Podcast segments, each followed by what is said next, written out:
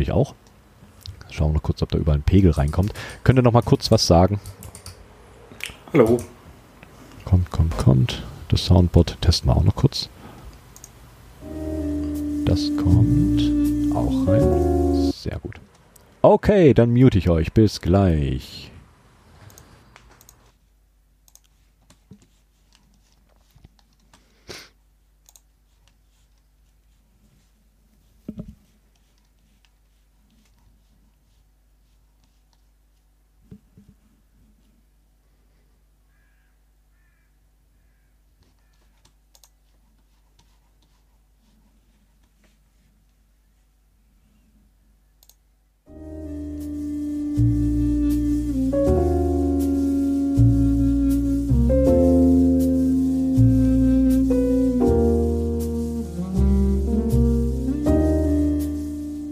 Herzlich willkommen zur CCH Late Night.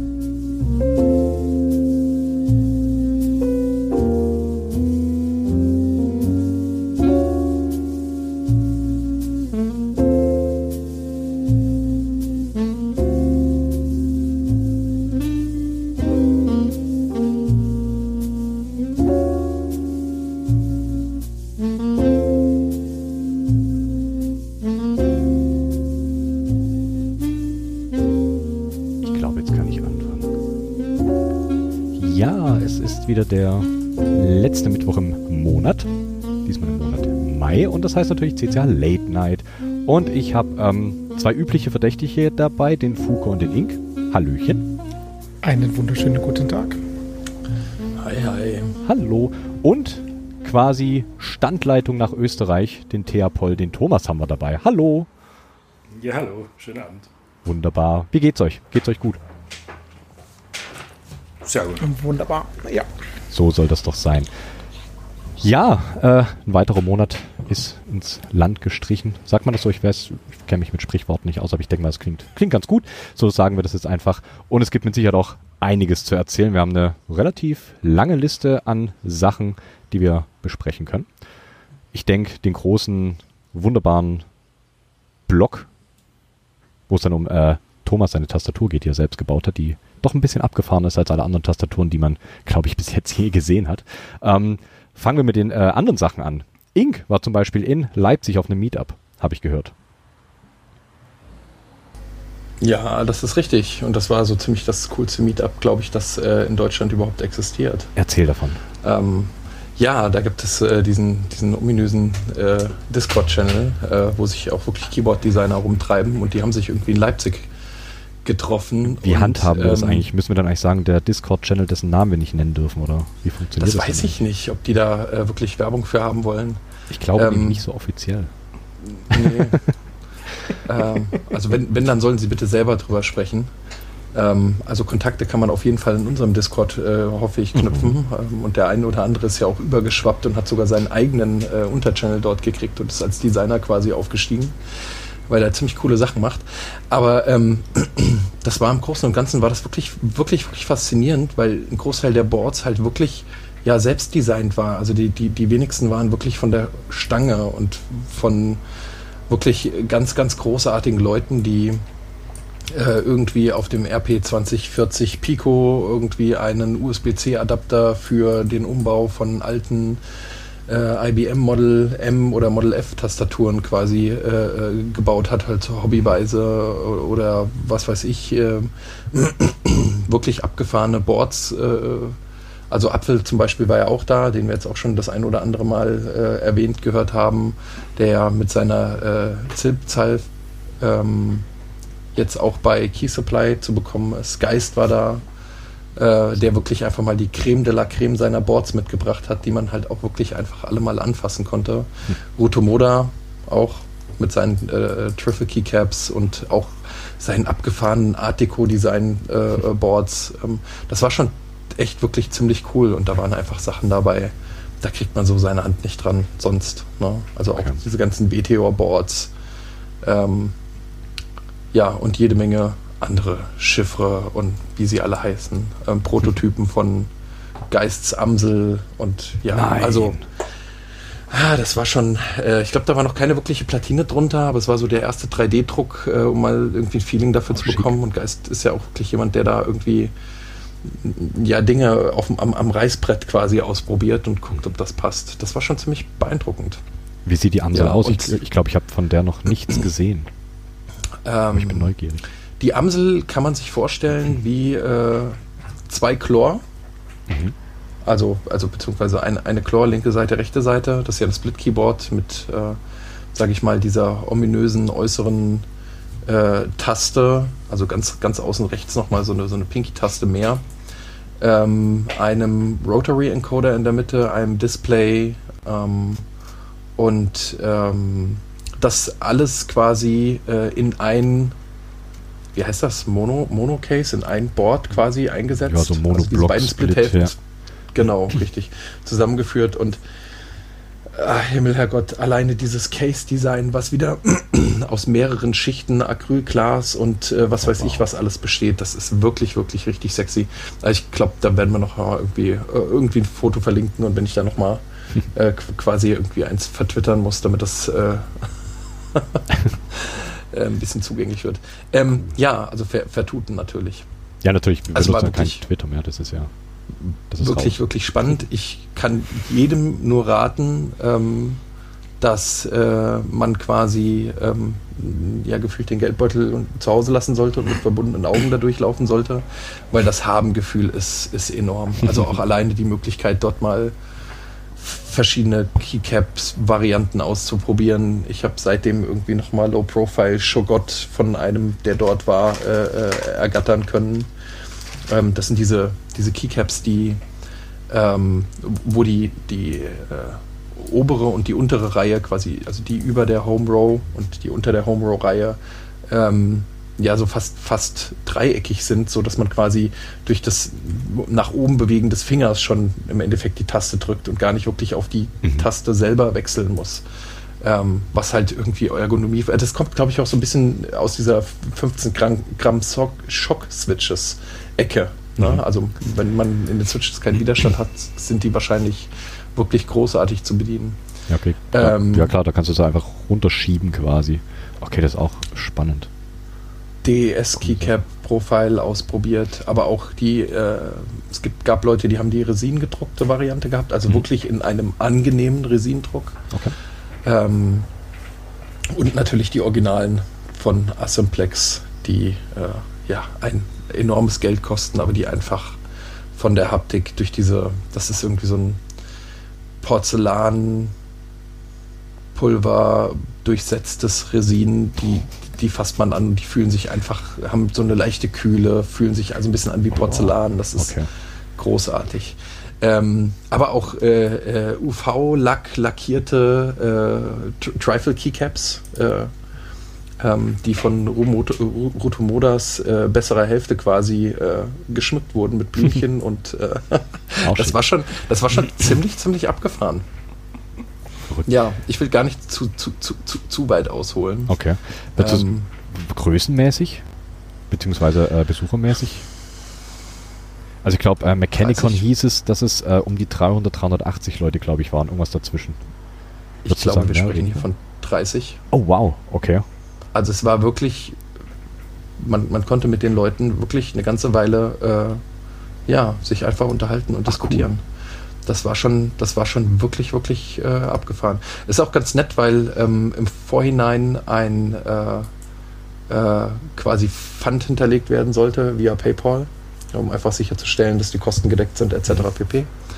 Ähm, und äh, wobei dann zum Schluss äh, das Event allerdings von einem, ich kann ja nicht immer nur Werbung für diese ganzen Keyboard-Shops machen, aber da war so ein Keyboard-Shop, der da doch relativ eng verwoben ist, ähm, der supplied quasi die Keeps an die Leute. und ähm, der äh, hat dann irgendwie die, die, die, die Location irgendwie finanziert und äh, äh, irgendwie auch so ein bisschen die Getränke, die da waren und so weiter und so fort. Ja, kommt, und, kommt das mit dem ähm, Lamborghini doch nicht von, von ungefähr. Ja, ja, genau, richtig. Und ähm, äh, das war halt dadurch im Endeffekt sichergestellt, dass die Leute dann auch wirklich auftauchen. Und äh, es kam dann irgendwann so ein, weiß ich nicht, 15-jähriger Junge rein oder 14-jähriger Junge irgendwie, äh, der dann zu dem Organisator gelaufen ist und hat gesagt, ja hier, keine Ahnung, hier ist mein, sind meine 5 Euro Pfand, ja, ich, ich habe nämlich kein Paypal. Das war halt schon echt cool. cool. ja. ja, genau. Ja, äh, ja, rausgehen, Leute treffen. Das war wirklich, wirklich spannend. Und äh, ich bin dort äh, nicht mit leeren Händen raus. Also das ähm, auf dem Postweg im Nachhinein leider noch ganz viel passiert. Aber äh, äh ich habe dort äh, äh, ja so eine, eine grüne Zilpzalp von, von Apfel mit nach Hause nehmen können, was, was ich ziemlich cool fand. einen einen diese geheime Discord-Channel-Logo als ähm, magnetischen Sticker quasi und äh, ich bin da natürlich mit vier Kilo Keycaps unterm Arm rausgelaufen, weil äh, ähm, von einem Laden, der sich mit Keycaps äh, beschäftigt, ähm, ja, unserem Chaos macht Schule Projekt äh, diese zweieinhalbtausend Keycaps äh, ermöglicht hat. Für, sehr gut. Äh, ja, für einen Preis, wo man es einfach bedenkenlos durchreichen kann. Und das war halt auch ziemlich cool, einfach mal sich äh, mit dieser Person auch mal zu unterhalten. Cool. Ja, sehr, sehr spannend. Ich würde es nicht in die Länge ziehen. Ähm, ja, stöbert da in diesen Channels rum, findet Leute, trefft euch, mehrt euch. Ja, aber ich glaube. verliert all euer Geld an Key Keyboards. Ja, ja, wahrscheinlich. ich finde, ja, also ich, im CCH ist schon so äh, uneingeschränkter Support für Ben. Ich glaube, Keycaps kann man, kann man getrost nennen. Auch Keep Supply geht auch. Das ist ja alles, sind, ist ja alles Familie. Ja, ich habe es ausgesprochen. Es, es, war mir zu subtil, was du da, was du da so. äh, verzapfst. Mhm. Ja. Okay. Ähm, ja, cool. Äh, schön. Ich wäre auch gern da gewesen, aber das ist halt echt ein Stück zu fahren von mir aus. Ich wäre jetzt irgendwie acht Stunden das unterwegs gewesen und für einen, einen Meetup irgendwie acht Stunden in jede Richtung fahren. 16 Stunden unterwegs sein Minimum. Das ja, ein bisschen. Genau. Ja, Thomas, du kommst von noch ein bisschen weiter unten aus Österreich. Ja, gut, ja aber ja, genau, ich bin mir nicht sicher. Also ich glaube, das ist für dich ziemlich gleich schlecht. Also manche Locations in Deutschland. Ähm, ja. Von mir aus also, eh. Also ich muss sagen, Reutlingen ist eh ja. so das, das, das hinterste Dorf. Wenn du so willst, ich glaube, das zählt als Großstadt, aber es ist das hinterste Dorf. Du kommst nirgendwo wirklich hin, ohne drei Stunden Fahrzeit. Völlig egal wohin. Ich habe übrigens mal in Reutlingen gelebt, ein halbes Jahr. Oha, okay. Ist schon eine Weile her. Verrückt. ja. ja. So, so schließen sich Kreise, das ist, das ist witzig. Cool. Nicht schlecht. Ja, ähm, was wir noch haben, ist Fuko und ich glaube, ähm, wir kündigen das so an, wie es eigentlich anzukündigen ist. Ich glaube, das ist ein ziemliches Unikat und ich glaube, du bist auch der allererste Mensch, der das gebaut hat. Du hast einen Keyboard gebaut mit den Cherry Ultra Low Profile Switches. Wow. Ja, das ist richtig. ähm, ich muss vorwegnehmen, es ist nicht das erste Custom Keyboard. Ich habe irgendwie auf dem, also nicht das erste Custom Keyboard mit den Switches. Ähm, es gibt einen Vorreiter dazu, von dem ich mir auch ein bisschen Dinge anschauen konnte. Ähm, hatten wir, glaube ich, in der letzten Sendung, habe ich das irgendwie den Link schon mal in die Show Notes gepackt zu dem anderen Board. Ja, ich ähm, Aber ja, ähm, Split Staggered, äh, also Column Staggered ähm, mit Bluetooth in sehr dünn und sehr leicht. Ich kann das ja mal versuchen für die äh, Leute hier in die Kamera zu halten, wie dünn das wirklich ist. Oh wow, also wir sehen also quasi nichts, weil wir das, genau. das äh, die PCB ähm, plus äh, Switches plus Keycaps oder ohne? Das habe ich jetzt äh, gerade nicht noch erkannt. ohne Keycaps. Noch ohne Keycaps sehen, aber der ähm, Querschnitt aber ist unfassbar flach. Genau, also es sind knapp unter, äh, ne, knapp über 2 mm oh, bis, also von, von PCB Unterseite bis Switch Oberseite. Wow. Ähm, ja, war mein erster Versuch, mal irgendwie äh, ein Keyboard selber zu designen. Okay. Ähm, KeyCat-Fähigkeiten gab es da schon durchaus ein bisschen aus anderen Projekten, aber lange her und eingerostet.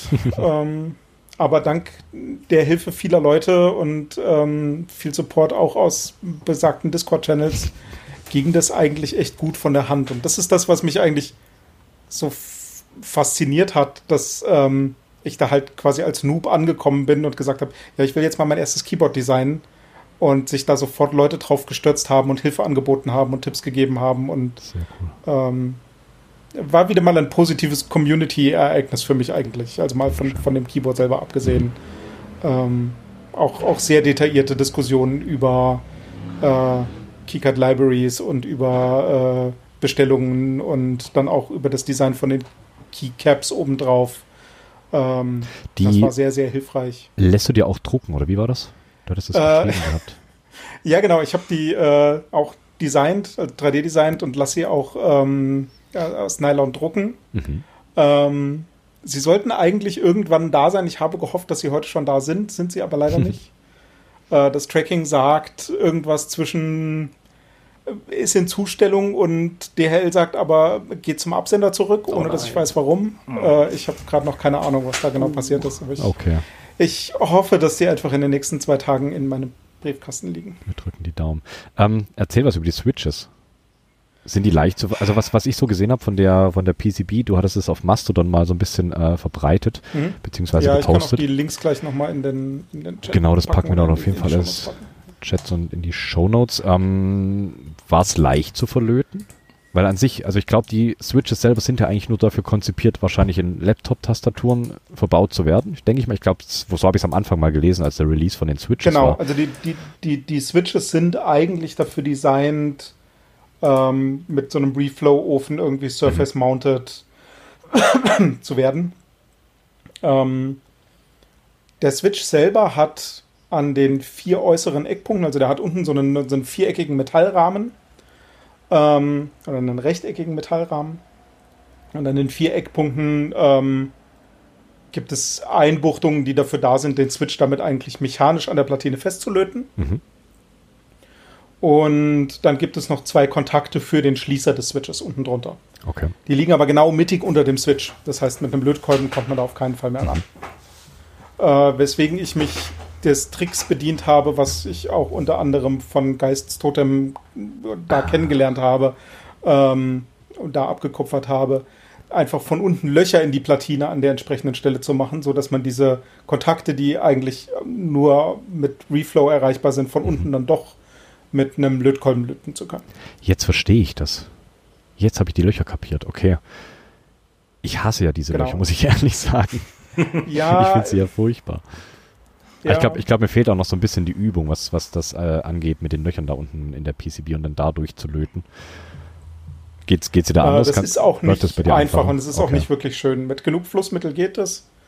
Ähm, aber ich habe direkt, glaube ich, auch den ersten Switch zu viel Lötzinn in das Loch reingekippt quasi. Okay. Und dann läuft das Lötzinn ähm, in die Switch-Mechanik. Oh, okay. Na gut. Weil die, also die, die, die Kontakte von den Schließern sind quasi direkt die Mechanik. ah, krass. Ähm, da muss man echt aufpassen, dass da nicht zu viel Lötzinn drauf kommt, sonst verklemmt der Switch quasi intern und dann ähm, ist er nicht mehr rettbar. Ich habe mir den äh, durch meine, ich habe, äh, nein, andersrum, Satz ordentlich formulieren. ich habe mir prototypenmäßig schon zwei Keycaps drucken lassen Mhm. und die auch mal an verschiedenen Stellen auf dem Board ausprobiert. Okay. Ähm, beim dritten Mal Switch drauf und runter machen, fällt einem der Switch so ein bisschen auseinander. Mhm. Okay. Ähm, es gibt diese beiden Scherenelemente, die irgendwie den oberen Teil des Switches darstellen, ähm, wo eine Feder quer gespannt ist zwischen den beiden Scherenelementen. Ähm, die kriegt man beim Keycap abmachen durchaus da runtergebrochen oder da, da Okay. rausgehebelt. Man kann das wieder zusammensetzen, ist sehr fricklich, weil sehr klein, aber es Mhm. geht schon. Ähm, aber da muss man so ein bisschen, bisschen vorsichtig sein. Aber hatte Was Jerry ein ganz interessanter Effekt war, wie bitte? Gerne, gerne du zuerst. Ich wollte dich nicht unterbrechen. Äh, was ein ganz interessanter Effekt war, was ich total unterschätzt habe. Ich habe eine relativ dünne Platine bestellt, Mhm. also auch irgendwie 0,8 Millimeter anstatt den üblichen 1,2 oder so. Ähm, und der Rahmen des Switches, der unten die, die Bodenplatte des Switches äh, ergibt, den man dann auch mechanisch an der Platine festlötet, ähm, dehnt sich natürlich unter der Hitze des Lötkolbens aus. Das heißt, wenn man den dann festlötet und der Rahmen wieder abkühlt und sich zusammenzieht, verbiegt es die Platine. Ich habe die ersten Switches auf die Platine gelötet und die Platine war vorher gerade, habe mir dann die Platine angeguckt und die Platine hatte einen Bogen. Wow. Und Weißt in dem Moment, wo man die Platine versucht, wieder gerade zu biegen, so ein bisschen macht es knack, knack, knack und diese mechanischen Lötpunkte lösen sich wieder und muss man dann nochmal vorsichtig nachlöten. Aber guck mal, so ist die äh, Dactyl Manuform entstanden. Ja, das weiß ich nicht. Das ist, glaube Okay, ich, so ein bisschen in die falsche Richtung gebogen dann. Also die Biegung war halt von links nach rechts Ah, okay, okay, gut. Ist ähm, das nicht ohnehin gerade total in, dass um und gefühlt um jede Taste herum solche Slots hineingefräst werden, damit das extra noch mehr flext quasi. Also ich habe das in letzter Zeit total viel auf Twitter, Twitter gesehen, dass, dass ganz viele solche japanische Designer ähm, quasi um, um jede Taste herum, um jeden Switch herum nochmal so eine so U-förmige Ausnehmung machen, damit sich diese, diese Taste noch mehr bewegen kann. Mhm. Ich habe das auch schon relativ oft gesehen. Ob ich es mag, weiß ich gar nicht. Ja, also ich finde so, so Flex im Keyboard, ich weiß nicht, ich finde es eher störend. Ich mag mein Keyboard eher starr. Ja, eigentlich schon. Also das, das finde ich ich habe es auch schon gesehen, es gibt, äh, glaube ich, von, also lass mich überlegen, Candy Keys hat, glaube ich, auch irgendeine PCB für eine 60% mit einem, äh, ich weiß auch gar nicht, wie die, wie die PCBs heißen, aber ja, wie du, wie du sagst, Thomas, eben so diese ausgefrästen Geschichten mit einzelnen äh, mhm. Sachen für, für mehr Flex ist, glaube ich, Geschmackssache. Es gibt auch, ja, Gasket Mounted ist ja auch nicht anders im Prinzip. Da hast ja auch jede Menge Flex mit drin. Ja. ja. Ist ja, auch so ein bisschen hat in Leipzig schwierig. auch jemand eine, äh, The Endgame hieß das Board. Äh, Und hat so gestimmt? Richtung, äh, ich, weiß es nicht. Ich glaube, das muss man die Person fragen, die das äh, die designt okay. hat. Aber äh, diese Platine, das, das waren im Endeffekt zwei Platinen mit Abstandshalter zueinander äh, äh, montiert und diese hat beim Tippen auch nachgegeben. Und das war schon ein interessantes, positives Gefühl, muss ich gestehen. Aber verfälscht dir das nicht irgendwie so den, den, den Druckpunkt bzw. den Auslösepunkt von deinen Switches? Also also klar, du konntest es nicht länger ja. testen, das ist keine Frage. Das ist jetzt wahrscheinlich. Ja, vielleicht, vielleicht nicht. Kommt drauf an, wie sehr diese Person per se schon in die Tasten haut. Und mhm. äh, ja, ja, gut, okay. Designer des, des Endgames, äh, da, da, passt das vielleicht ein bisschen. Ja, wenn, wenn, wenn also, du Flex so ich weit fühle runter, mit der Platine. ja. bitte, also, genau. Oh, wow. Wenn sich die dauernd biegen muss, ähm, alleine die Vorstellung ist. Äh, ist, glaube ich, ein bisschen schwierig. Ähm, aber ich will nochmal zurück zu den äh, Cherry Switches. Erster Eindruck, Fuke? Brauchbar oder nicht? Ja, schon brauchbar. Also ich glaube, als, ähm, als Reiseboard ist das durchaus brauchbar. Mhm. Ähm, fühlt sich sehr angenehm an. Das Klicken ist schon, es ist mehr so das, das hellere Klicken. Ähm, okay. Und ja, hängt halt auch super stark bei der Dünne der Platine vom Untergrund und von den, von den Keycaps ab. Mhm. Ähm, aber vom Gefühl her finde ich das ganz angenehm mit Keycaps drauf. Ähm, ich glaube, ich werde damit durchaus noch ein bisschen Spaß haben und die mal so als, als Reise-Keyboard für zum Notebook ausprobieren. Okay, cool. Ähm, wie ist denn das, wenn die in Laptops verbaut sind? Da sind die doch wahrscheinlich so, also ich sag mal in Anführungszeichen, plate-mounted. Könnte ich mir vorstellen, oder? Sitzen die, du hast ja, du hast ja in einem, in einem Laptop hast du ja, die sitzen ja nicht blank auf der PCB, sondern du hast ja noch irgendeine Plate dazwischen. Hängen da die Switches drin oder gehen da bloß die Keycaps durch? Weißt du das? Zumindest das, was ich so an normalen Laptop-Tastaturen gesehen habe. Ich habe die noch nicht mhm, okay. in, in, in Laptops live in der Hand gehabt. Aber da sind einfach die Switches auf der PCB und dann gibt es irgendeine Plastik- Abdeckung oben drüber, die aber eigentlich nur den Raum zwischen den Switches ah, füllt. Ah, okay. Weil also ich bin, was, was mich so ein bisschen stört, wenn du sagst, das ist ja eigentlich alles relativ, also relativ fragil. Wenn du sagst, das geht ja relativ schnell auch auseinander, wenn du da irgendwie mal so dreimal Keycaps wechselst, dann fängt es an auseinander zu bröseln. Hat Cherry nicht anfangs gemeint, dass die also relativ robust sind, dass man wunderbar seine Keycaps tauschen könnte bei einem äh, Laptop mit den, mit den Switches drauf und all sowas. Das wäre ja dann irgendwie so naja, eher das Gegenteil, oder? Mm. Also ja, vielleicht ähm, mein Vergleich bezog sich eher auf den typischen MX-Stem. Okay, okay. Im Sinne von fragil. Ähm, mhm. Ich weiß nicht, ob ich es jemals geschafft habe, aus einem normalen Notebook eine Keycap rauszupuppeln, ohne dass mir unten drunter das Kreuz kaputt gegangen ja, das ist. Stimmt. Also im Vergleich dazu geht das, glaube ich, schon. Okay. Ähm, und vor allen Dingen, weil man den Switch halt mit ein bisschen Gefriemel aber durchaus auch wieder zusammensetzen kann.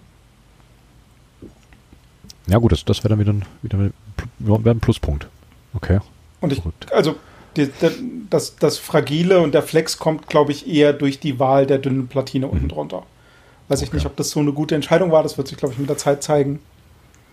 Ähm, aber solange das, die flach aufliegt, geht das, glaube ich, auch. Das klingt irgendwie so, als könnte man mit einem, mit einem Heißluftföhn der ganzen Sache entgegenwirken. Also wenn das an mehreren Punkten gleichzeitig erwärmt wird und es vielleicht dann sich besser setzen kann. Ja, das ähm, müsste ich nochmal ausprobieren, wie das ist, wenn man das irgendwie auf eine Hotplate legt oder äh, mit Heißluft lötet. Ähm, da spielt dann garantiert auch wieder sowas rein wie der Ausdehnungskoeffizient zwischen dem Glasfaser der Platine und dem Metall des Rahmens vom Switch. Hm. Ähm, du weißt die Formen alle mit ins GitHub rein, dann bitte, ja? ja, genau. äh, vielleicht auch einfach nicht mit 300 Grad löten, sondern irgendwie mal mit Heißluft weniger heiß. Keine Ahnung. Aber, Aber die Variante, die ich jetzt gebaut habe, ich habe eine Platine fertig gemacht, die funktioniert bis auf so ein, zwei, drei kleine Bugs, die die Platine selber hatte. Ähm, das wirkt jetzt in der Woche, wo das hier rumliegt, schon ganz stabil eigentlich. Coole Sache. Du hast gemeint, KiCat äh, nicht so, oder das ist schon eine Weile her, hast du gemeint? Beziehungsweise Grundlagen waren vorhanden, aber Keyboard-Design war so das erste Mal. Wo hast ja. du angefangen? Weil ich will das auch mal machen. Ich will das mal lernen. Aber ich glaube, irgendwie so KiCat und ich sind bis jetzt noch nicht so richtig warm geworden miteinander. Ähm, hast du denn nur so, nur so rein Community-Feedback äh, beziehungsweise Tipps geholt, oder? Also ich habe ganz viel auch einfach gespickt bei also, anderen. Gib, gib uns so die ultimative Quelle, wo wenn jemand sagt, ich will jetzt anfangen, selber Keyboards zu designen, wo fange ich an, dass ich KiCat beherrsche? Also KiCat beherrschen, da gibt es durchaus einige YouTube-Tutorials, die das erklären. Ich äh, kann da jetzt nicht so einen richtigen, richtigen Tipp geben, welches Tutorial man nehmen soll. Okay. Schade.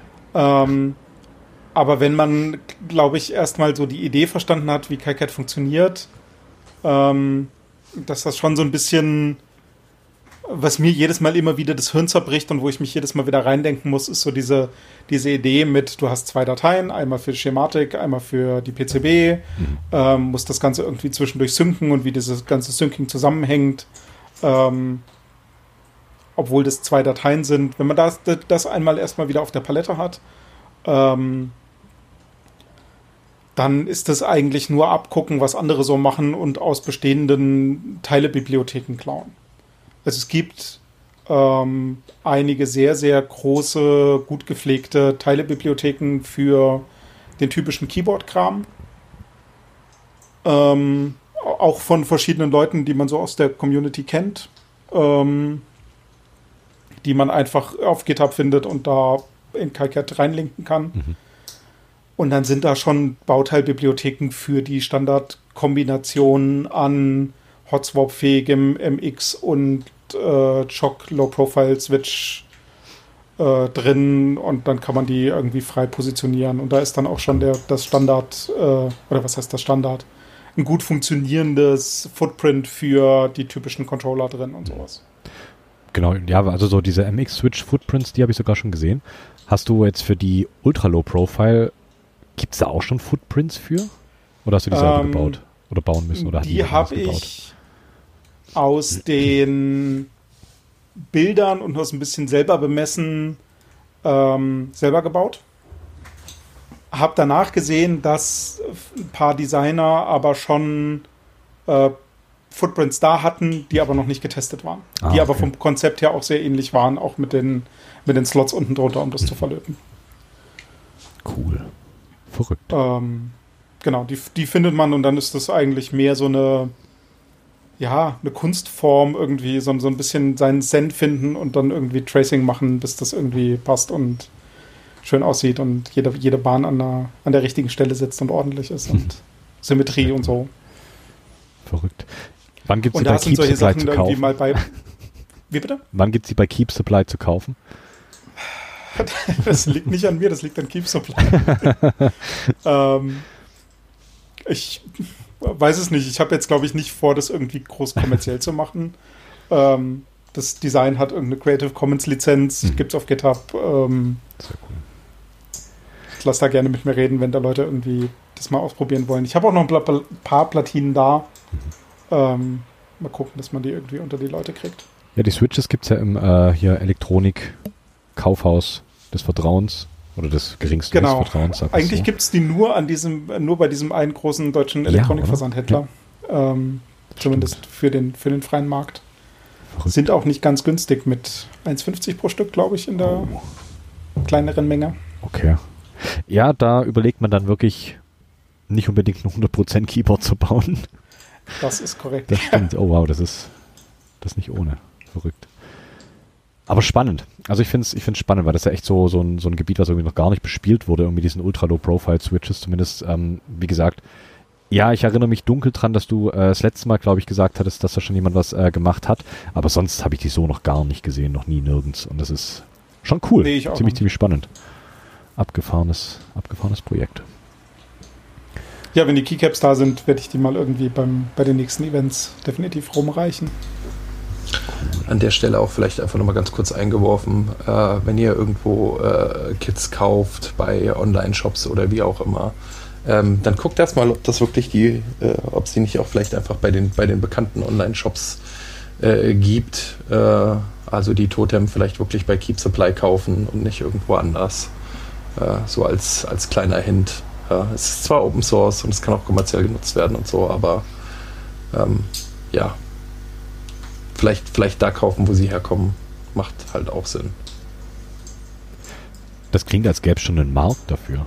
Beziehungsweise halt irgendwie so, Irgendwie- so, ein- so ein Bootleg-Markt. Irgendwie schon mit qualitativen und optischen Einbußen. Echt? Okay. Ich will das jetzt nicht aufmachen, ja, das Nee, man- komplett, aber Brauchst ähm, ja. Also gerne, gerne selber machen, selber bedienen aus den Repos und so weiter und so fort. Ähm, aber wenn Händler, dann bei, bei denen, die irgendwie auch in der Szene sich engagieren. Wäre cool. Wow, okay. Disclaimer Ende. Sehr gut. Ich habe nachher wieder was zum Recherchieren, wenn, wenn das hier äh, zu Ende ist. oh, krass, okay. Also nicht, dass wir da eine kaufen will, um Gottes Willen, bitte nicht falsch verstehen. Ich habe ich hab meine Tote im Original von Keep Supply, okay? ähm, wow. Ja, das ist, ja, das, das ist ein Ich hätte doof. meine in Leipzig unterschreiben lassen sollen, verdammt. Ja, oh, mit, so- mit so einem schönen weißen Edding hinten drauf, Geist. Und ich glaube, der malte noch was Tolles dazu. Er hat live vor Ort nachgebessert, ja. Oh, die, die, diese, dieses, dieses kleine Relief, meinst du? Ja, ja, genau, richtig. Da war jemand unzufrieden. Da zückte er den weißen Stift und besserte aus. Ich war sehr, ich, ich war sehr begeistert. Sehr gut. Aber das ist so, so ein nettes kleines Detail. Ich mag das an dem Keyboard. Das ist wirklich so, so dieses kleine Relief mit dem Totem und das äh, in weiß nachgezogen. Er hat damals bei mir in der Episode gemeint, ähm, die haben da auch viel rumexperimentieren müssen mit Wachsstiften und ähnlichem und waren dann aber nicht ganz zufrieden, weil es äh, doch relativ äh, schmierig wurde außerhalb von diesem Relief. Ja, es ist, also, wie ich es damals gesagt habe schon, das ist ein bis ins kleinste Eck durchdachte Keyboard irgendwie. Schon sehr, sehr, sehr schick. Preuß. Keine Sehr Minute. okay, bevor wir jetzt hier Alkohol vergleichen. das ist immer so ein bisschen Insidermäßig. Das war ganz fies.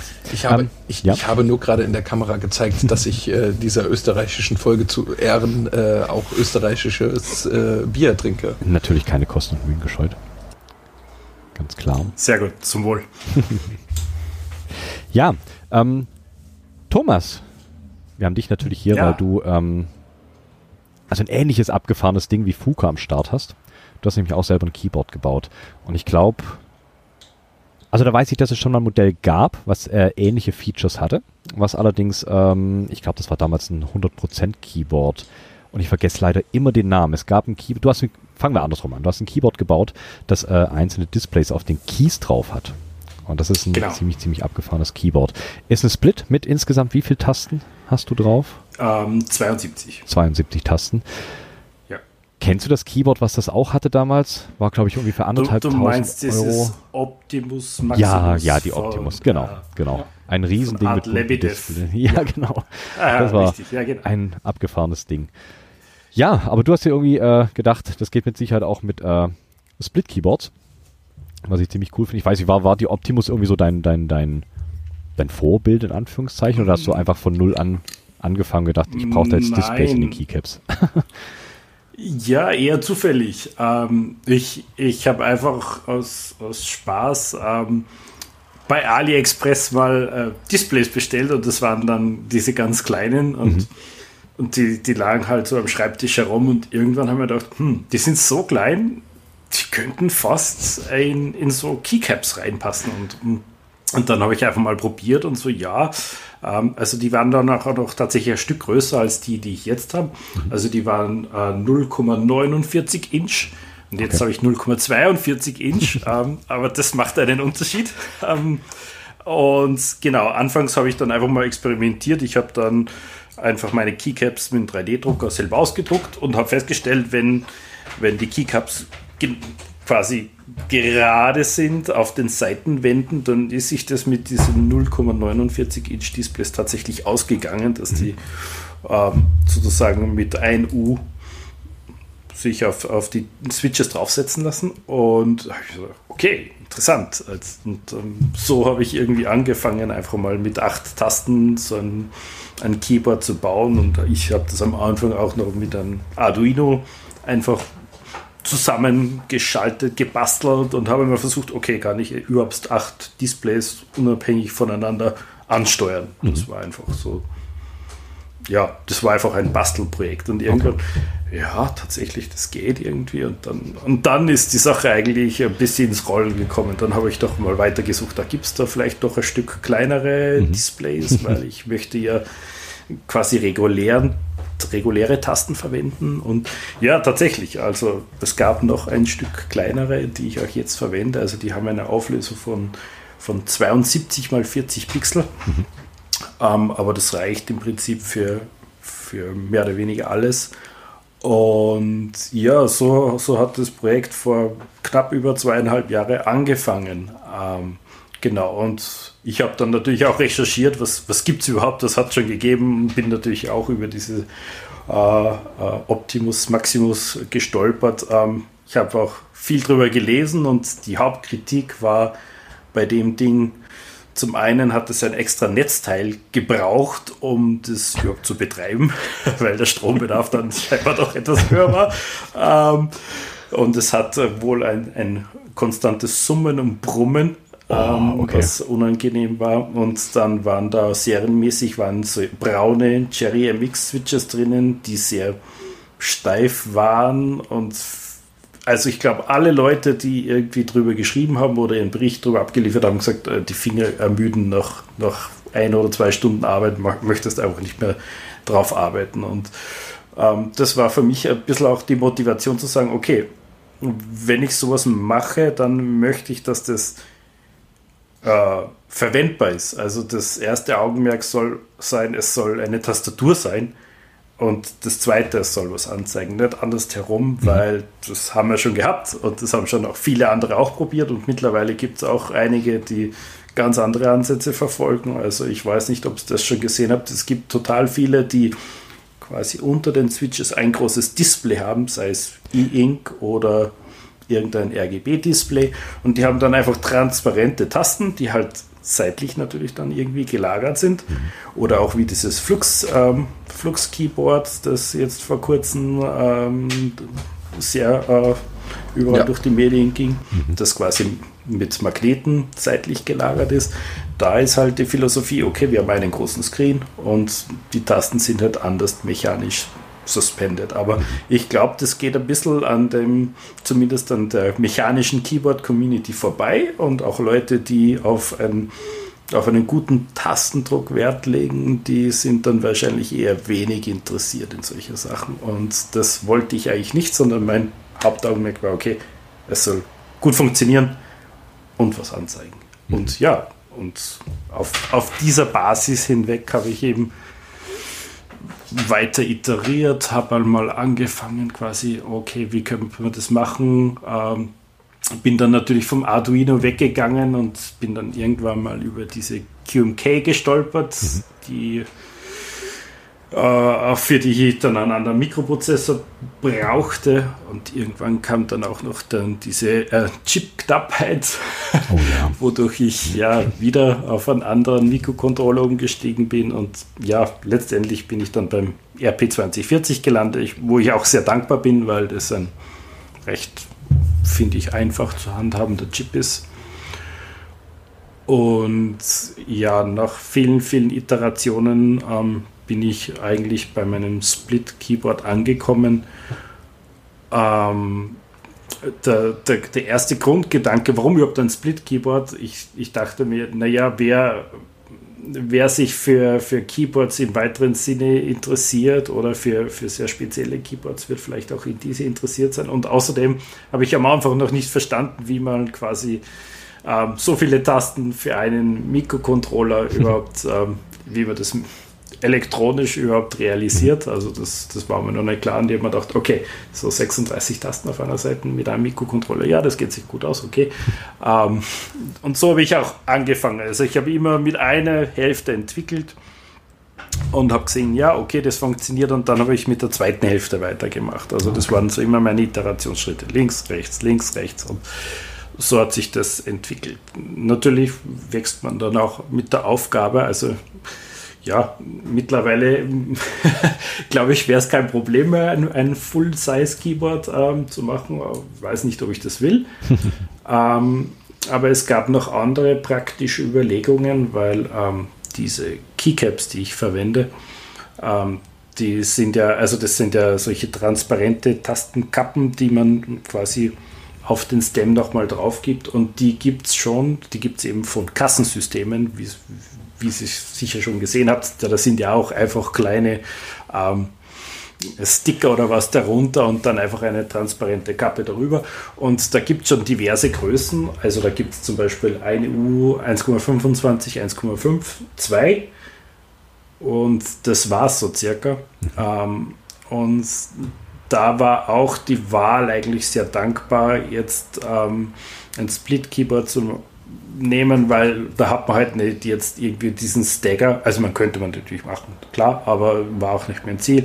Ähm, sobald man diesen äh, Row Stagger hat, bräuchte man halt alle Größen, wie zum Beispiel 1,75 oder 2,25 oder ja, was weiß ich. Ähm, und das habe ich alles nicht, leider. Ähm, daher denke ich, war die Wahl durchaus ähm, ja, dankbar weil ähm, so kann ich zumindest das Keyboard in, in, in der jetzigen Form auch wirklich ähm, so weit verfügbar machen, dass erstens mal andere Leute das ähm, auch bauen können. Also wie gesagt, mein, mein Repository ist, ist, immer noch nicht ganz clean, aber ich, ich arbeite daran. ähm, und genau, wie, wie ich schon öfters mal in meinen Blogposts äh, angedeutet habe, ich, ich bin dabei, quasi ein Kit zusammenzustellen. Und ähm, habe da auch schon einige Gespräche geführt, ähm, damit so ein Kit ähm, ja, zusammenkommt. Das kann man natürlich in Anspruch nehmen oder wenn jemand das Hardcore selber machen will, dann kann es sich natürlich die KiCad-Files und STLs und alles natürlich aus den Repositories zusammensuchen und dann natürlich auch sein eigenes Design auf die Beine bringen, ganz klar.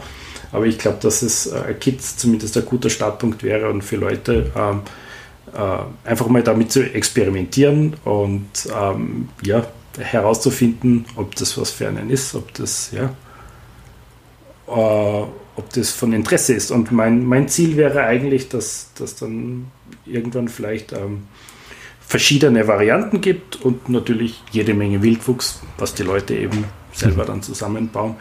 Und der, der Grund, warum das Kit eigentlich so wichtig ist, ist, dass diese Displays, ähm, die ja relativ lange Bandleitungen brauchen, die man dann auf der Rückseite auf der Platine festmacht, ähm, dazu braucht man ja eine, eine also Displays, die serienmäßig mit langen Bandleitungen produziert werden, mhm. weil im Moment ähm, wie vielleicht schon bekannt, mache ich das selber. Ich, also ich löte Bandleitung auf Bandleitung zusammen, was äh, eine sehr schwierige Sache ist. Also bei mir sterben nach wie vor 10 oder 15 Prozent der Displays bei dieser oh, wow. Operation. Ähm, weil, ja, also die, die haben 0,5 mm Pitch mhm. und da muss noch ein, ein Abstand dazwischen lassen und du lötest quasi also eine Seite nach oben, eine Seite nach unten und das lötest du so zusammen. Ne? Mhm. Ähm, das heißt, da kann schnell mal Kurzschluss passieren, da kann ja irgendwo kein Kontakt sein. Das ist nicht so einfach und ich glaube, das, das schreckt richtigerweise auch viele Leute zurück. Und machst du, machst du das ja, per Hand bitte. oder ja. hast du da so eine Reflow-Platte, dass du sagst, du machst da überall äh, einfach das, das äh, Lötzinn in Anführungszeichen drauf und äh, drückst sie dann auf der Reflow-Platte mit Pinzetten gegeneinander oder machst du das ähm, wirklich mit Lötkolben? Nein, nicht mit dem Lötkolben. Oder beziehungsweise, also ich, ich habe eine, eine Lötpaste, die schon bei 138 Grad anfängt, ähm, ja, verarbeitbar zu sein. Das braucht man, weil diese Bandleitungen eigentlich bis 80 Grad quasi ähm, stabil sind und danach irgendwie so ja in anderen Zustand übergehen. Und ähm, das heißt, man braucht diese spezielle Lötpaste. Und was ich im Moment mache, ich, ich trage die mit dem, mit dem Lötkolben einfach auf beide Seiten auf, dass die wirklich nur auf den Pads sind. Also diese, diese Lötpaste und dann kommt noch jede Menge ähm, ähm, Flussmittel drauf dazwischen und dann komme ich mit dem Lötföhn, ähm, schalte den circa auf, nicht, ja, weiß nicht, 180 oder so oder 160 und schaue dann eben, dass wirklich beide Seiten eben warm werden und wie du eben gesagt hast, richtig vermutet, das wird dann mit der Pinzette einfach aufeinander gedrückt und das macht dann wirklich die Verbindung ähm, zwischen diesen beiden ähm, Bandleitungen. Aber das ist halt ja, ein Prozedere, äh, was, was denk, ich denke, das wird die meisten Leute einfach abschrecken. Und wie gesagt, da hat man, es funktioniert nicht jedes Display, das man so behandelt hat.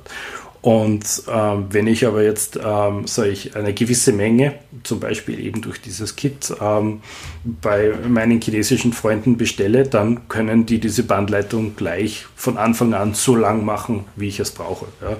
Also die ist dann circa weiß ich jetzt gar nicht genau, war über, bis über 5 cm lang. Ja?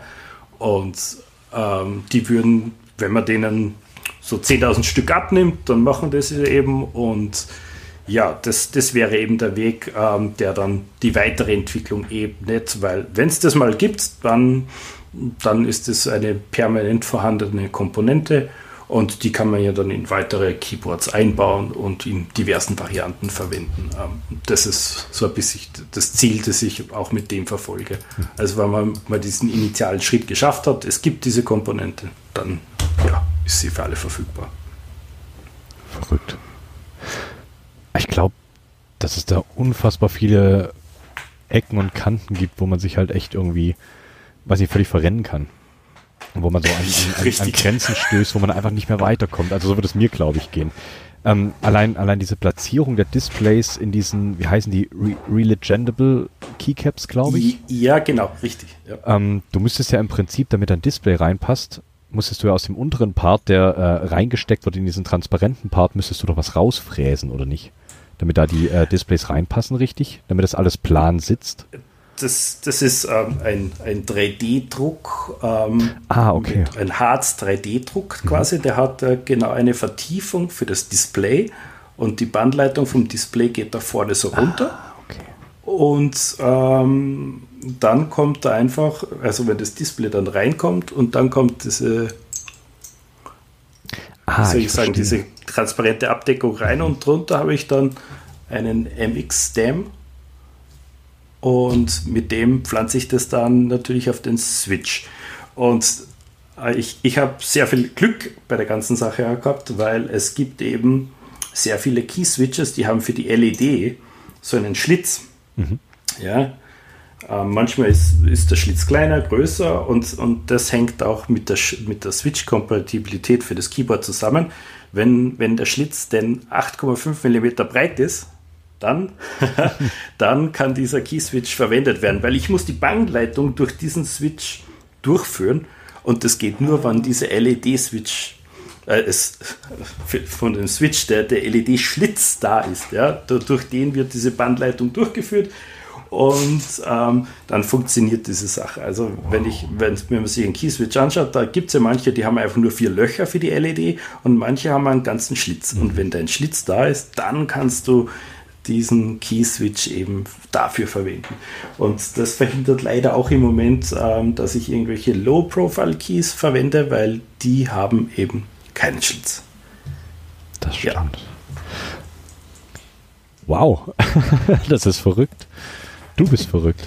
Wow, der Wahnsinn. Das, das, das heißt aber, dass der, also die, die Oberseite, den transparenten Teil von dem Switch, den kaufst du als Stockware ein? Diese, das, der, das ist Cover, ja. Genau, und der untere Teil ist dann dein eigenes Design Genau, das ist dann ein 3D-Druck, dieser Stem, mhm. ja, genau, das, das okay. wird, wird genau so Harz 3D-Druck gemacht, genau. Und, und, und, Switches kannst du dir im Prinzip selber aussuchen. Ähm, ich habe schon ähm, diverse Blogposts gemacht über kompatible Keys. Es, es gibt eigentlich, ja, viele kompatible Key-Switches. Ähm, ja, da findest du jede Menge.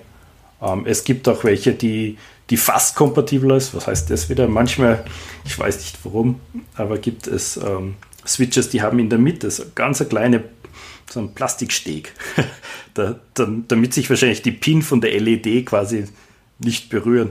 Und den ja. kann man, ja genau. nicht wirklich. Ich, ich sehe den gerade in der Kamera, glaube ich. Aber das ist auch ein Switch, mhm. ich weiß leider nicht, welcher das ist. Ähm, Habe ich vergessen. Äh, aber der hat genau diesen kleinen Steg, du hast recht, weil den habe ich genau. gerade beobachtet, beziehungsweise mal angeschaut, wo du gemeint hast, du benutzt diesen kleinen schmalen, ähm, diese kleine schmale Aussparung, um da das Kabel durchzuführen. Da habe ich gedacht, ah, okay, das war ja. zum Beispiel einer, der nicht funktioniert, weil er dieser kleine. Ja, aber kleine, wenn dieser Steg da ist, den kann man so leicht wegschneiden. Also mit dem Messer, der ist sofort weg. Also deswegen, ja, das ist eine kleine Operation, die ich glaube ich, vor der würde keiner zurückschrecken. Ähm, ja. Ich habe den zumindest einen der Blogposts jetzt gerade mal im äh, Live Late Night Channel irgendwie gepostet, äh, wo du ein sehr schönes Foto hast, wie du den mittleren Steg quasi entfernst, um ans Ziel zu kommen. ja, also das ist wirklich harmlos und ähm, ich mit diesen ähm, äh, mit diesen Customized Displays, also wenn es denn wirklich dann soweit wird, ähm, kann man sogar äh, dann noch eine größere Menge von Switches verwenden, weil ähm, ich brauche nicht alle Leitungen dann in Zukunft sozusagen. Also jetzt die Displays haben 16 Leitungen, aber ich komme mit 14 aus und damit wird die Bandleitung nochmal einen Millimeter dünner und dann kann man auch noch mehr Switches verwenden. Weil es gibt das, die, auch dieser, dieses, dieses Loch ist nicht uniform 8,5 mm groß, nein, es gibt auch schmälere und ähm, wenn es doch mal ein Millimeter enger ist, die Bandleitung, dann ja, geht eben noch mehr. Wow, das ist, das ist der Wahnsinn. Ähm, du führst dann die Flachbandkabel quasi durch die Switches, also von den Displays durch die Switches durch und dann hast du wahrscheinlich den genau. Connector auf der PCB, oder?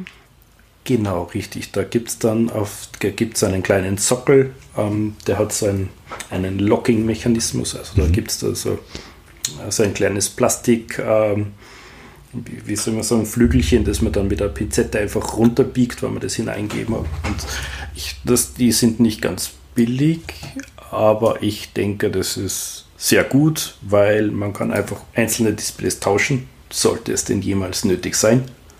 Ähm, und die Displays selber sind jetzt nicht wahnsinnig teuer. Mhm.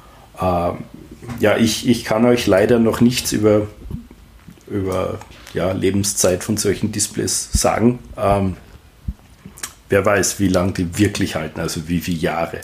Ähm, und es sind natürlich auch OLED-Displays, das heißt, ähm, potenziell ähm, gibt es auch das Problem, dass, dass sich permanent angezeigte Inhalte einbrennen könnten. Hm, okay. Also weil mir immer nur das gleiche anzeigt.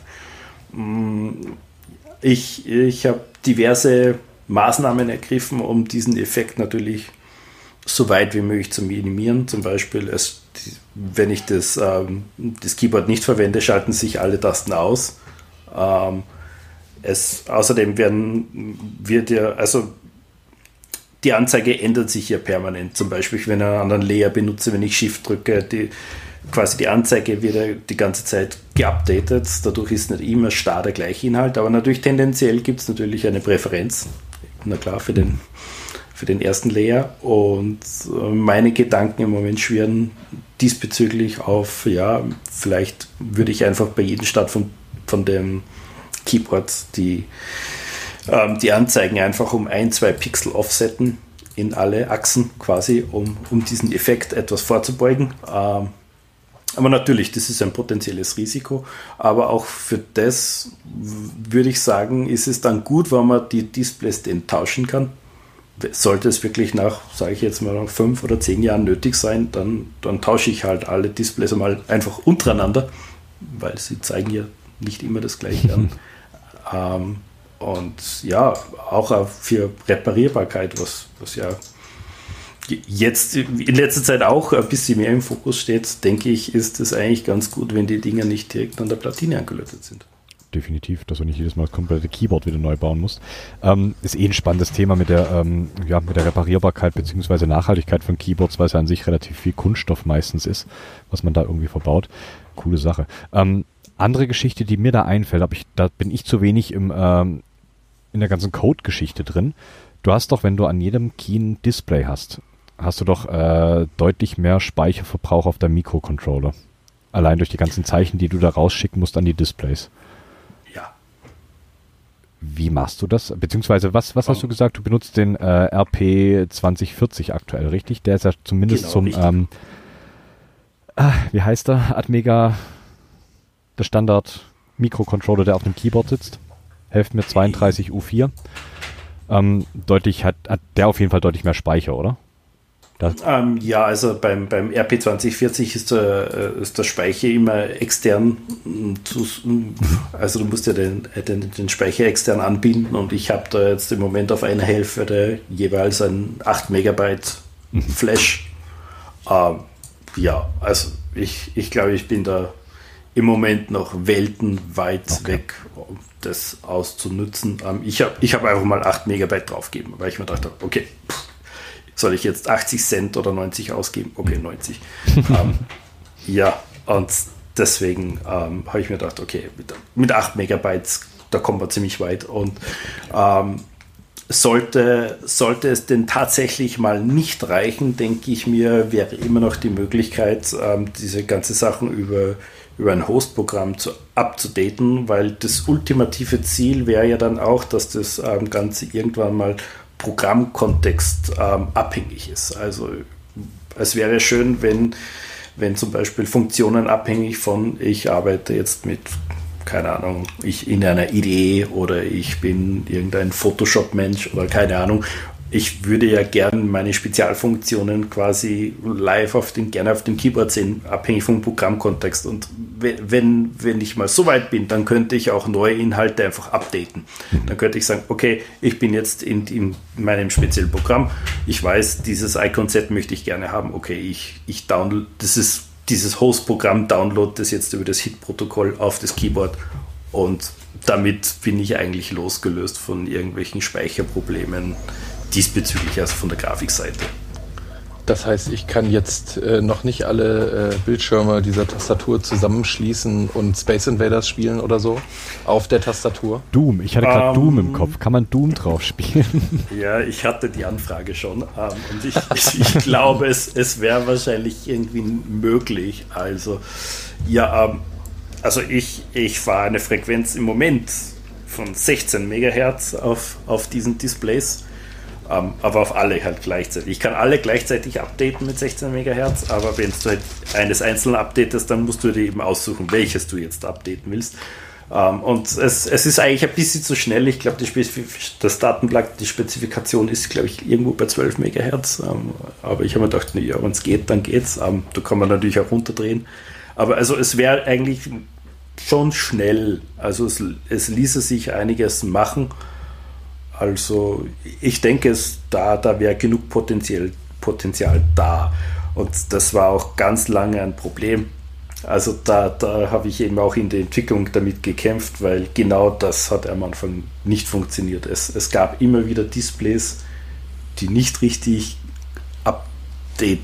geupdatet haben. Also das, das war ganz schwierig herauszufinden. Ich bin da mit Logikanalysatoren ähm, auf dem äh, SPI-Bus draufgehängt, um herauszufinden, warum denn jetzt äh, irgendwelche Bits nicht ja, erscheinen, so wie sie sollten. Ähm, und das, also das war auch ein Lernprozess und auch erst mit im Dialog mit anderen Leuten habe ich dann herausgefunden, was letztendlich auch das Problem war. Ähm, ganz konkret, also ich habe ja eben, naja, 36 Displays auf einer Seite und die hingen alle am gleichen SPI-Bus drauf. Ja? Also alle haben die gleiche Clock-Leitung, alle haben die gleiche Datenleitung. Ähm, nur die Chip-Select-Leitung ist für jedes äh, Display quasi exklusiv. Und, und da gibt es dann einen, einen Effekt, der heißt Fan-Out.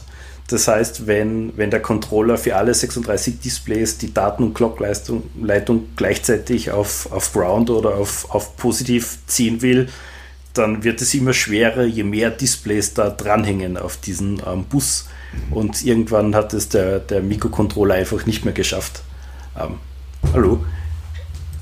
Ähm, ja, und äh, die Lösung war dann tatsächlich da, da eben ähm, so ein Bit Puffer einzubauen. Also für, für eine Spalte, für jede Spalte im Moment hat quasi einen, einen, einen nicht inventierenden Puffer das heißt, diese, die Glockleitung und die Datenleitung gehen zuerst auf den Puffer und der gibt es dann auf, auf äh, ja, wie viel sind es, auf sechs Displays oder fünf oder sechs Displays weiter. Mhm. Und der treibt dann quasi für diese sechs Displays die Daten und die Glockleitung. Und damit braucht der Mikrocontroller nur mehr diese, diese Puffer treiben, aber nicht mehr alle 36 Displays zur gleichen Zeit. Und mhm. damit war dann auch das Problem gelöst, dass, ha, warum hat dieses Display jetzt nicht geupdatet? Warum ist bei einem jetzt ähm, quasi der Kontrast nicht mehr richtig? Und ja, also das war. Das war dieses eine Jahr Verzögerung, oder? Ja. das hättest ja, du es vor einem Jahr fertig gehabt. Es klingt, also für mich klingt es unfassbar kompliziert. ja. Äh, ganz kurz zwischendrin, wir haben noch ein bisschen Zuwachs bekommen. Der Frank hat es auch geschafft. Der ist jetzt gerade dazu gestoßen. Hallo Frank. Hallo, könnt ihr mich ja, hören? Wir hören dich. Ja. ja. Bin ich zu laut oder zu leise oder geht das? Laut. Zu laut.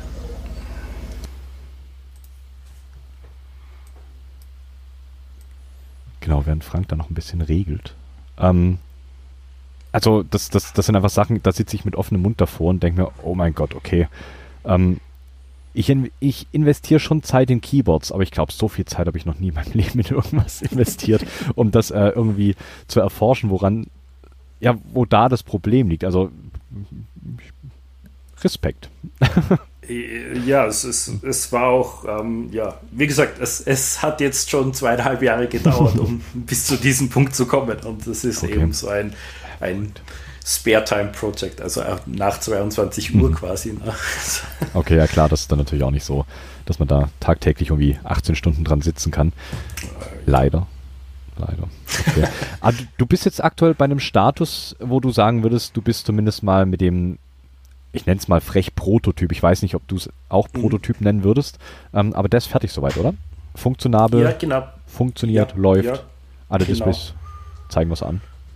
Genau, richtig, cool. ja, ja, genau. Ähm, und ähm, man kann sich auch noch optional ähm, einen Rotary Encoder oder so einen Circ-Pad oder auch ein Palmoroni Trackball reinballern. Ähm, genau, wenn man denn das mag oder einfach nur nichts, ähm, geht genauso. Ähm, ja, das, das funktioniert alles. ich muss noch eine Kleinigkeit auf dem Silkscreen ausbessern, weil ich wieder mal auf dem Silkscreen zum Glück ähm, Pin 1 mit Pin 16 vertauscht habe. Oh nein. das, das hatte ich schon einmal davor. Ähm, ich hatte einen Prototyp von, von, von der zweiten Seite, der war voll funktional, nur die Displays haben nach unten geschaut. Ähm, das war echt. okay, das, das, ja. das tat weh, ja. Ähm. Ist ja nicht ganz so praktikabel. Das, ja, ja, also die, die Hauptfunktion ist ja nicht so, nicht so vorhanden, wie man es, glaube ich, wollte. Okay, das ist ja, ein ziemlich, genau. ziemlich abgefahrenes Wort. Ähm, ja, und es geht dann weiter und du willst das dann wirklich auch so, so richtig in Verkauf bringen, dass du da quasi Kits anbieten kannst, dass Leute sich das äh, irgendwo klicken und selber bauen können. Ja, ähm, einfach aus der Motivation heraus, damit diese ähm, Displays denn quasi mhm. am Markt gibt. Ähm, genau, die Kits, ähm, da habe ich mit einem, ähm, mit einem Crowdfunding-Provider im Moment, die sind Gespräche. Ähm, will ich im Moment noch nichts Näheres dazu sagen. Brauchst du auch nicht. Ich, alles gut, alles gut. Ist, ist, ist alles noch nicht so fixiert. Ähm, einfach um, um diese Mindestmenge mal quasi in den Kasten mhm. zu kriegen, dass man sagt, okay, das wurde einmal produziert, jetzt, jetzt gibt es alle Teile verfügbar. Ähm, und ähm, ja, wenn denn dann vielleicht auch ein paar Euro zusammenkommen, kann man sagen, okay, cool, das, das wird zumindest mal meine Entwicklungskosten abdecken mhm. über die letzten zweieinhalb Jahre und, und die nächste Revision, ähm, weil ähm, ich denke, idealerweise wird es ja nicht nur bei diesem Split-Keyboard bleiben, sondern auch, auch andere Layouts. Mhm. Ähm, genau, und ähm, ja, das, das wäre ganz nett. Und wie gesagt, ähm, die Teile wären dann verfügbar und wenn da andere Leute auch dann irgendwelche krasse Designs noch ähm, zustande bringen, super. Also das, das wäre genau das Ziel, dass, dass vielleicht unsere Keepers schlauer werden, sage ich jetzt, bei dem sie uns anzeigen, dass vielleicht jetzt ein bisschen viele Tasten. Ist. ich wollte gerade ja, sagen, ich das ist sehr viele Tasten. Dreimal fünf. ja, dreimal fünf. Das ist eine ganz schwierige Balance, weil ähm, ihr seid natürlich die Experten, die sagen, zu viele Tasten. Jeden anderen, dem ich das zeige, sagt, warum sind das so wenig Tasten?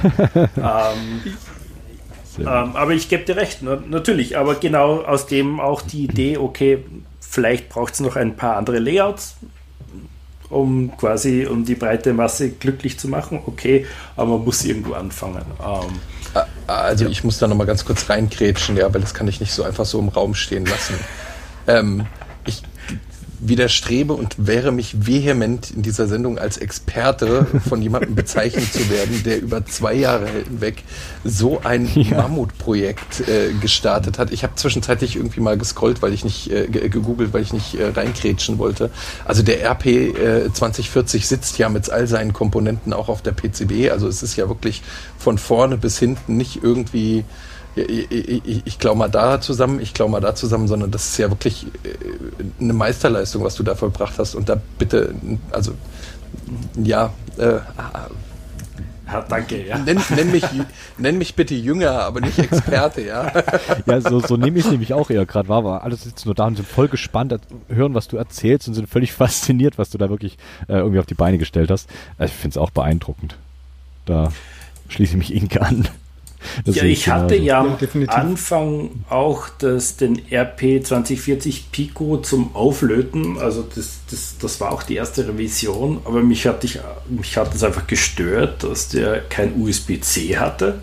Also völlig mhm. unverständlich. Dann gibt es keinen Reset-Knopf und und dann ist, ist auch immer nur dieser manuelle Lötaufwand. Ich weiß, das stört die meisten Leute überhaupt nicht, aber ich, ich, muss, ich muss leider aufgrund dieser, ähm, dieser ähm, Flex-Cable-Konnektoren muss das Board ähm, quasi eben in irgendeiner Fabrik schon gefertigt werden. Also da führt kein Weg vorbei. Das kannst du nicht mehr mit der Hand löten. 16 hm. Pin, 0,5 mm Abstand.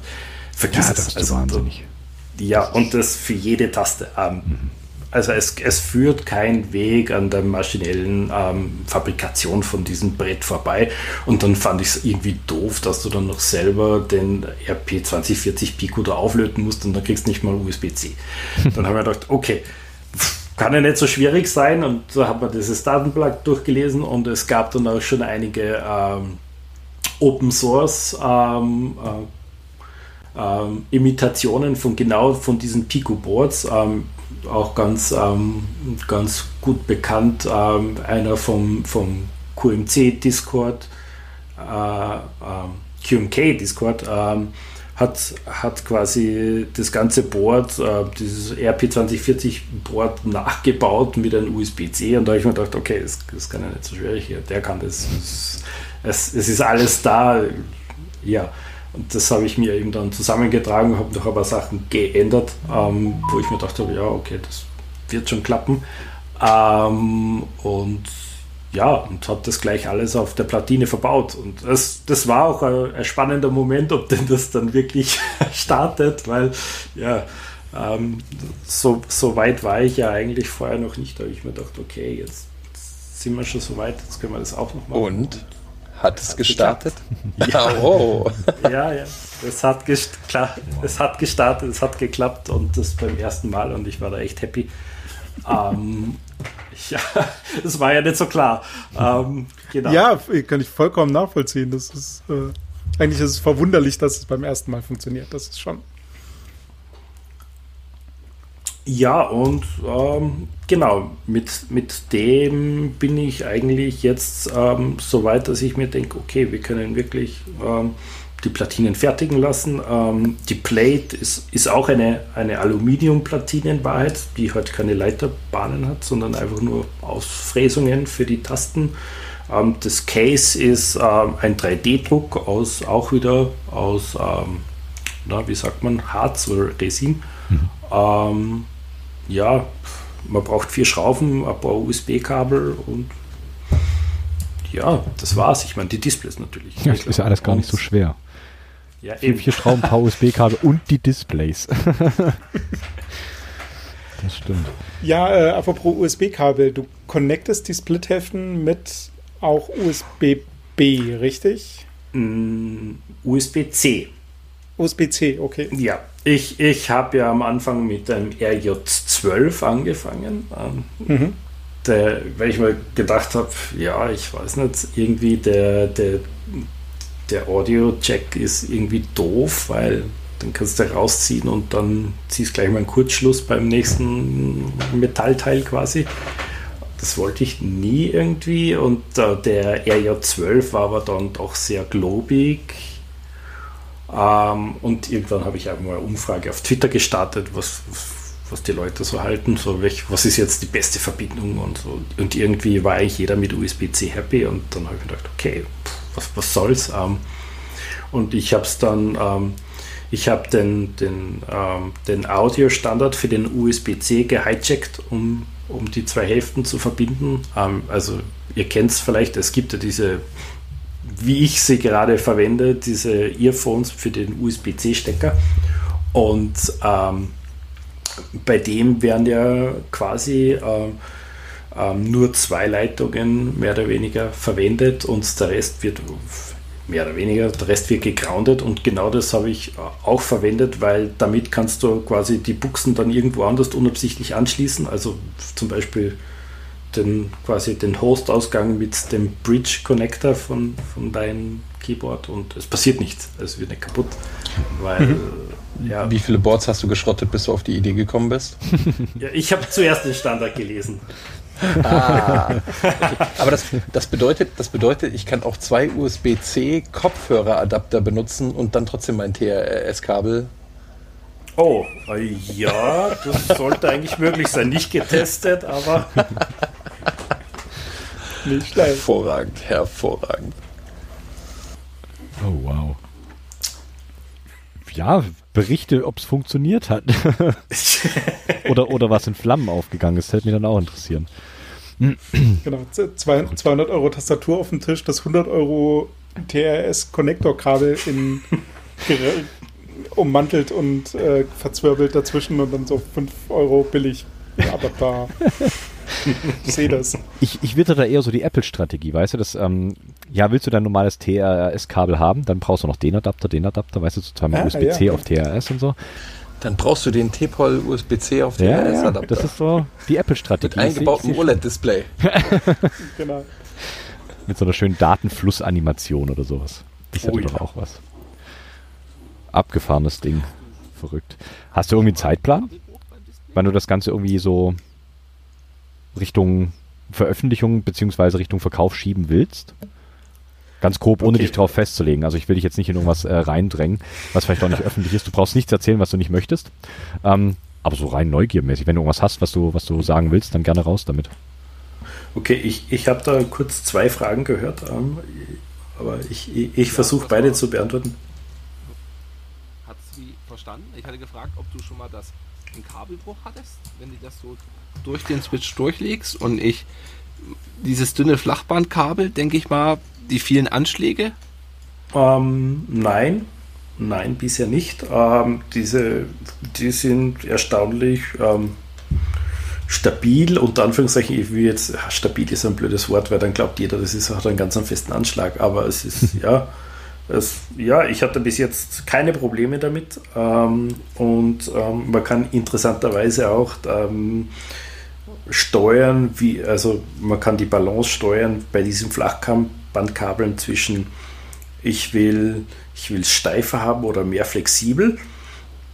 Ähm, und zwar zum Beispiel, um wir jetzt auf, das, das sind ja auch doppelseitige, flexible PCBs quasi, diese Flachbandkabel. Und wenn du jetzt zum Beispiel auf einer Seite ähm, die Ground Kupfer, also ein Kupferpur hast quasi, ja, dann ist es viel härter ähm, und halt vielleicht auch mehr aus. Ähm, oder du sagst, okay, ich will auf der, auf der zweiten Seite jetzt will ich kein Kupfer haben, damit wird das Kabel dann weicher und du hast quasi weniger Widerstand beim Drucken.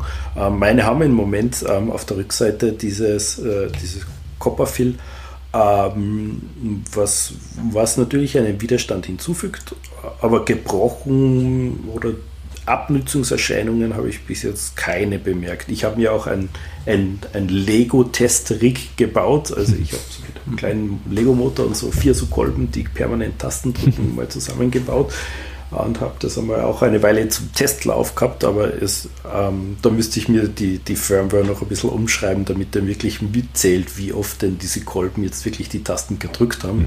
Ähm, und das ist ja ziemlich laut, also diese Lego-Motoren sind ja nicht also Gehörschoner. Ähm, ja, aber ich glaube, das muss ich einfach mal ganz, ganz lange laufen lassen, um da wirklich Langzeitergebnisse ähm, zu kriegen. Ähm, ja, aber wie gesagt, also bis jetzt lief die Sache eigentlich sehr problemlos und deswegen habe ich mir auch keine Sorgen gemacht. Heißt natürlich nicht, dass das nicht in zwei Jahren kaputt ist. Also, hm, ja, okay. Und die andere Frage, ja, ähm, Timeline ist, ist schwierig, weil es eben ein, ein Side-Projekt ist. Ähm, ich, ich, ich rechne aber damit, dass, dass es, wie soll ich sagen, das Announcement ähm, noch dieses Jahr geben wird okay. für die ganze Sache. Ähm, Wann es dann wirklich so weit ist, dass die, dass die Kids dann da sind. Also würde ich fast nicht mehr in diesem Jahr rechnen. Es nicht ausschließen, ähm, aber ja. Okay. Cool, cool, ich bin gespannt. Äh, wo flext dieses Kabel denn hin? Also du musst ja irgendwie diese 2 mm Hub vom, vom Stem ausgleichen. Also dem, dem, da biegt sich das Kabel, biegt sich das nach hinten raus oder ist das. Also Moment, die, Moment. Die, die, die, die, Oberseite ist ja relativ fest mit dem ähm, mit der Kappe, mit der transparenten Kappe irgendwie da eingeklemmt.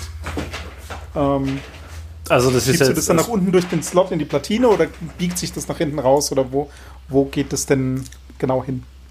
Also ich versuche das jetzt zu beschreiben für, für alle, die da zuhören, sozusagen. Ich habe da den, den, die Urgroßvaterplatine, das war quasi das, das erste Board, das ich so manuell zusammengebaut habe. Das sind, waren immer nur vier Switches und dann habe ich mehrere Reihen von vier Switches quasi zusammengelötet, bis das irgendwann sowas wie ein Numblock war. Und, Man muss dazu sagen, für ähm, die, also für die Menschen da draußen, die können es gerade nicht sehen, aber das sieht aus wie diese Bombe aus Counter-Strike, die man äh, irgendwo hinlegt, scharf macht und, und schnellstmöglich wegrennt. also ein ziemlich brachialer Block. genau. Ähm, genau, die Bandleitung, die geht ähm, durch die Platine eben bei diesen ähm, LED-Switch durch und die Bandleitung, ähm, also der LED-Switch ist, ähm, wie sagt man das, South-Facing. Ähm, da geht die Bandleitung durch und die macht dann wirklich ähm, eine, mh, hm, eine Schleife, weil du kannst ja nicht genau da quasi an der Platine die verbinden und dann ist dann auch noch dieser Switch dazwischen, der in der Mitte jetzt mal ein ganz großes Loch hat und dann natürlich auch noch ähm, der vom Switch selber ähm, diese Pins. Das heißt, erst danach kannst du ähm, in, in, diesen Sockel hinein und ähm, dadurch hast du quasi so eine kleine Schleife und erst nach der Schleife geht das Ganze in diesen Sockel hinein. Ah, okay. Das heißt, der, der, der Konnektor sitzt auf der Nordseite des Switches. Richtig, genau. Ähm, und die, das Flachbandkabel kommt auf der Südseite raus, geht einmal unter dem Switch entlang und mhm. connectet dann auf der Nordseite in den, in den Switch rein. Und beim Drücken der Taste hast du den, die Verlängerung des Kabels oder den Überstand schiebst du einfach nach unten aus der Platine raus in einen Hohlraum. Ähm, okay. Genau, richtig, das, ja. Ja, okay, das. Ja, ich glaube, das ist so wenig Bewegung auch über diese zwei Millimeter, dass das, glaube ich, ganz gut halten kann. Ja. Es ist auch eine ganz dankbare Lösung, weil es auch wenig Stress quasi auf, das, auf diese Flachbandleitung ausübt, weil ja, ähm, ja also es, es wird dann nur leerer Raum bewegt und wirklich nur ganz wenig Bewegung auf den Konnektor ausgeübt. Also ich, ich denke, es, es ist eine sehr dankbare Lösung. Und, der, Kon der Konnektor ist auch die stehende Variante des Konnektors, richtig? Also die ähm, gibt es ja auch in flach auf der Platine aufliegend. Äh, das ist die, die flach auf der Platine aufliegende Variante. Die, die stehende hat ähm, den Nachteil, dass die, dass die Pins abwechselnd auf beide Seiten liegen müssten. Und ah, es ja, ist ja. leiterbahntechnisch leider nicht, nicht ganz so toll. Jetzt ähm, dadurch, ähm, ja, dadurch wird natürlich das Kabel dann nochmal, also das, das kommt quasi durch die Platine durch und muss sich dann nochmal 270 Grad durch diese Schlaufe quasi drehen, bis sie dann wirklich in den ah, Sockel okay, hineinkommt. Ja. ja. Das heißt, der Sockel zeigt, also der, der, der Konnektor auf der Nordseite des Switches zeigt sogar noch vom Switch weg und man macht wirklich einmal diesen 270 Grad Loop. Okay, verstehe, mhm. ja. Genau, richtig, ja. Ja, okay, aber damit hast du wirklich super wenig Stress auf dem Konnektor und auf dem. Genau, ja, ja richtig. Ja. Okay, ja. das ist eine sehr coole Lösung, ja. Mhm.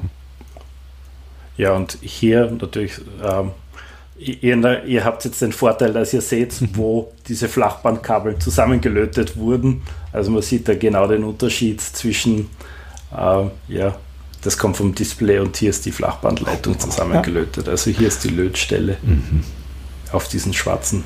Und das ist sehr, sehr filigran.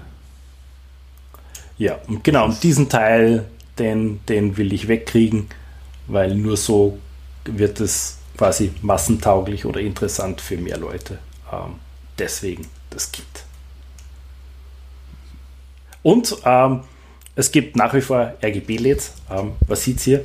Ich, ich habe mir das nicht, nicht nehmen lassen. Die sind dann einfach, das sind Mini, wie heißen die? Die WS 2812 ähm, Minis. Ähm, es gibt mittlerweile schon viel kleinere. Leider habe ich, habe ich die nicht mehr ins Design einarbeiten können, weil ja, irgendwann muss man einen Schlussstrich unter die Sache ziehen. Ähm, und da habe ich auch in der Plate eine kleine, eine kleine Bohrung, eine kleine Auslassung, dass dieses Licht auch noch durchkommt, weil ähm, sonst würde ja die Plate quasi diese LED völlig abschirmen. Und ähm, genau mit, mit, dieser Aussparung ähm, geht es aber dann trotzdem. Also die Plate ähm, hat quasi dann die Form ähm, von dem Schalter plus ähm, so eine kleine Bohrung im Zentrum von der Nordseite. Wow, dann also trotz, trotz Display auf Keycaps auch noch LED dazu. das ist. Genau. Okay. Okay. Wenn schon, wenn schon. Ja, wenn dann alles. Genau, genau, ja. genau. Wenn dann alles und selber noch was dazu erfinden. Ich bin sehr beeindruckt.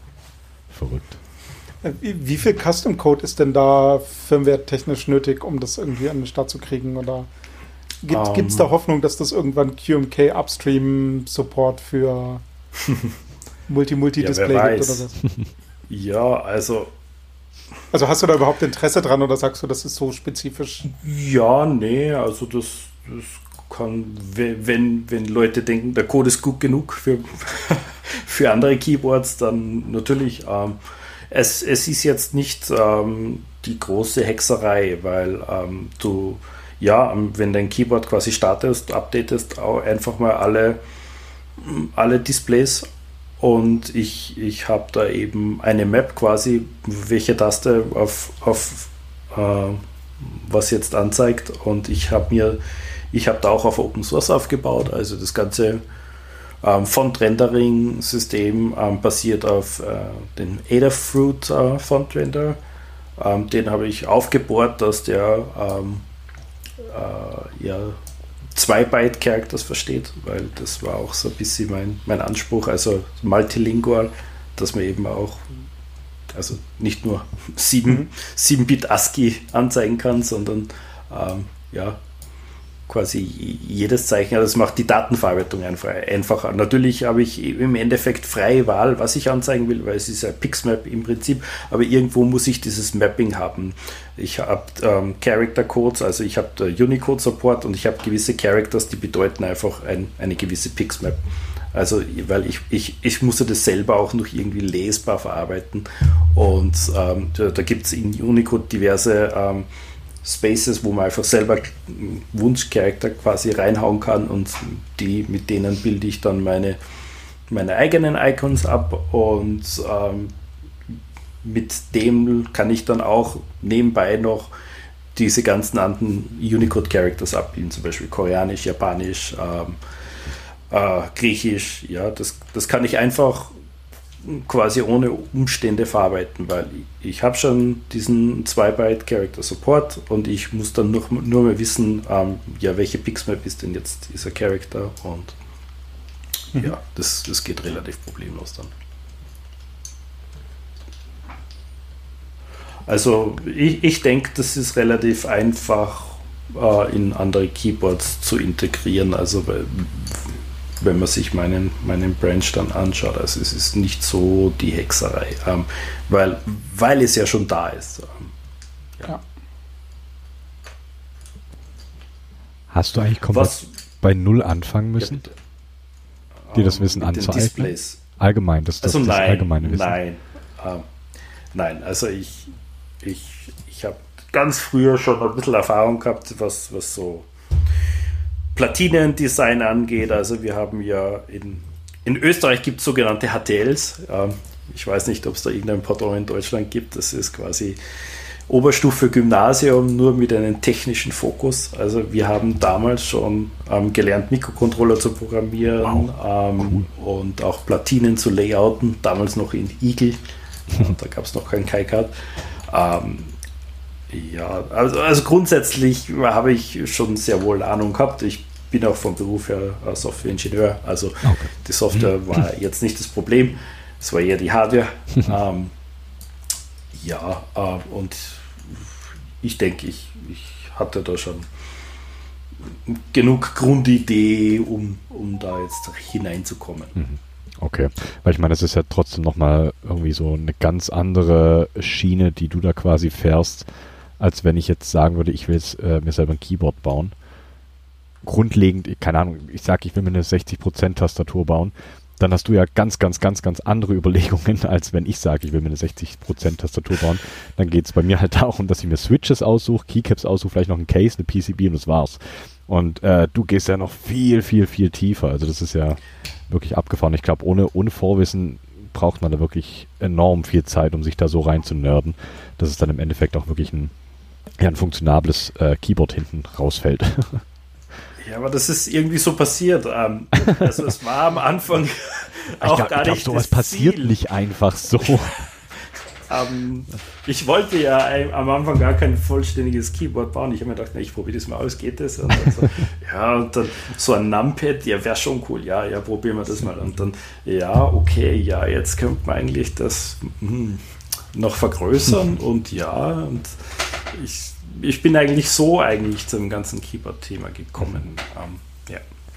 Und ich denke, es, es, es gibt auch sicher ergonomisch noch äh, einiges herauszuholen, aber man muss halt, also das ist für mich zumindest die Philosophie, irgendwo mal einen Schlussstrich machen und sagen, okay, bis dahin bin ich jetzt mal gegangen und jetzt, jetzt müssen wir was versuchen umzusetzen, weil sonst äh, verstricke ich mich zu viel in der Sache und ähm, dann nach zehn Jahren ähm, bist du der Daniel Düsentrieb, der irgendwas in seinen Keller gemacht hat. ich, ich kann ähm, dich beruhigen, das bist du jetzt schon.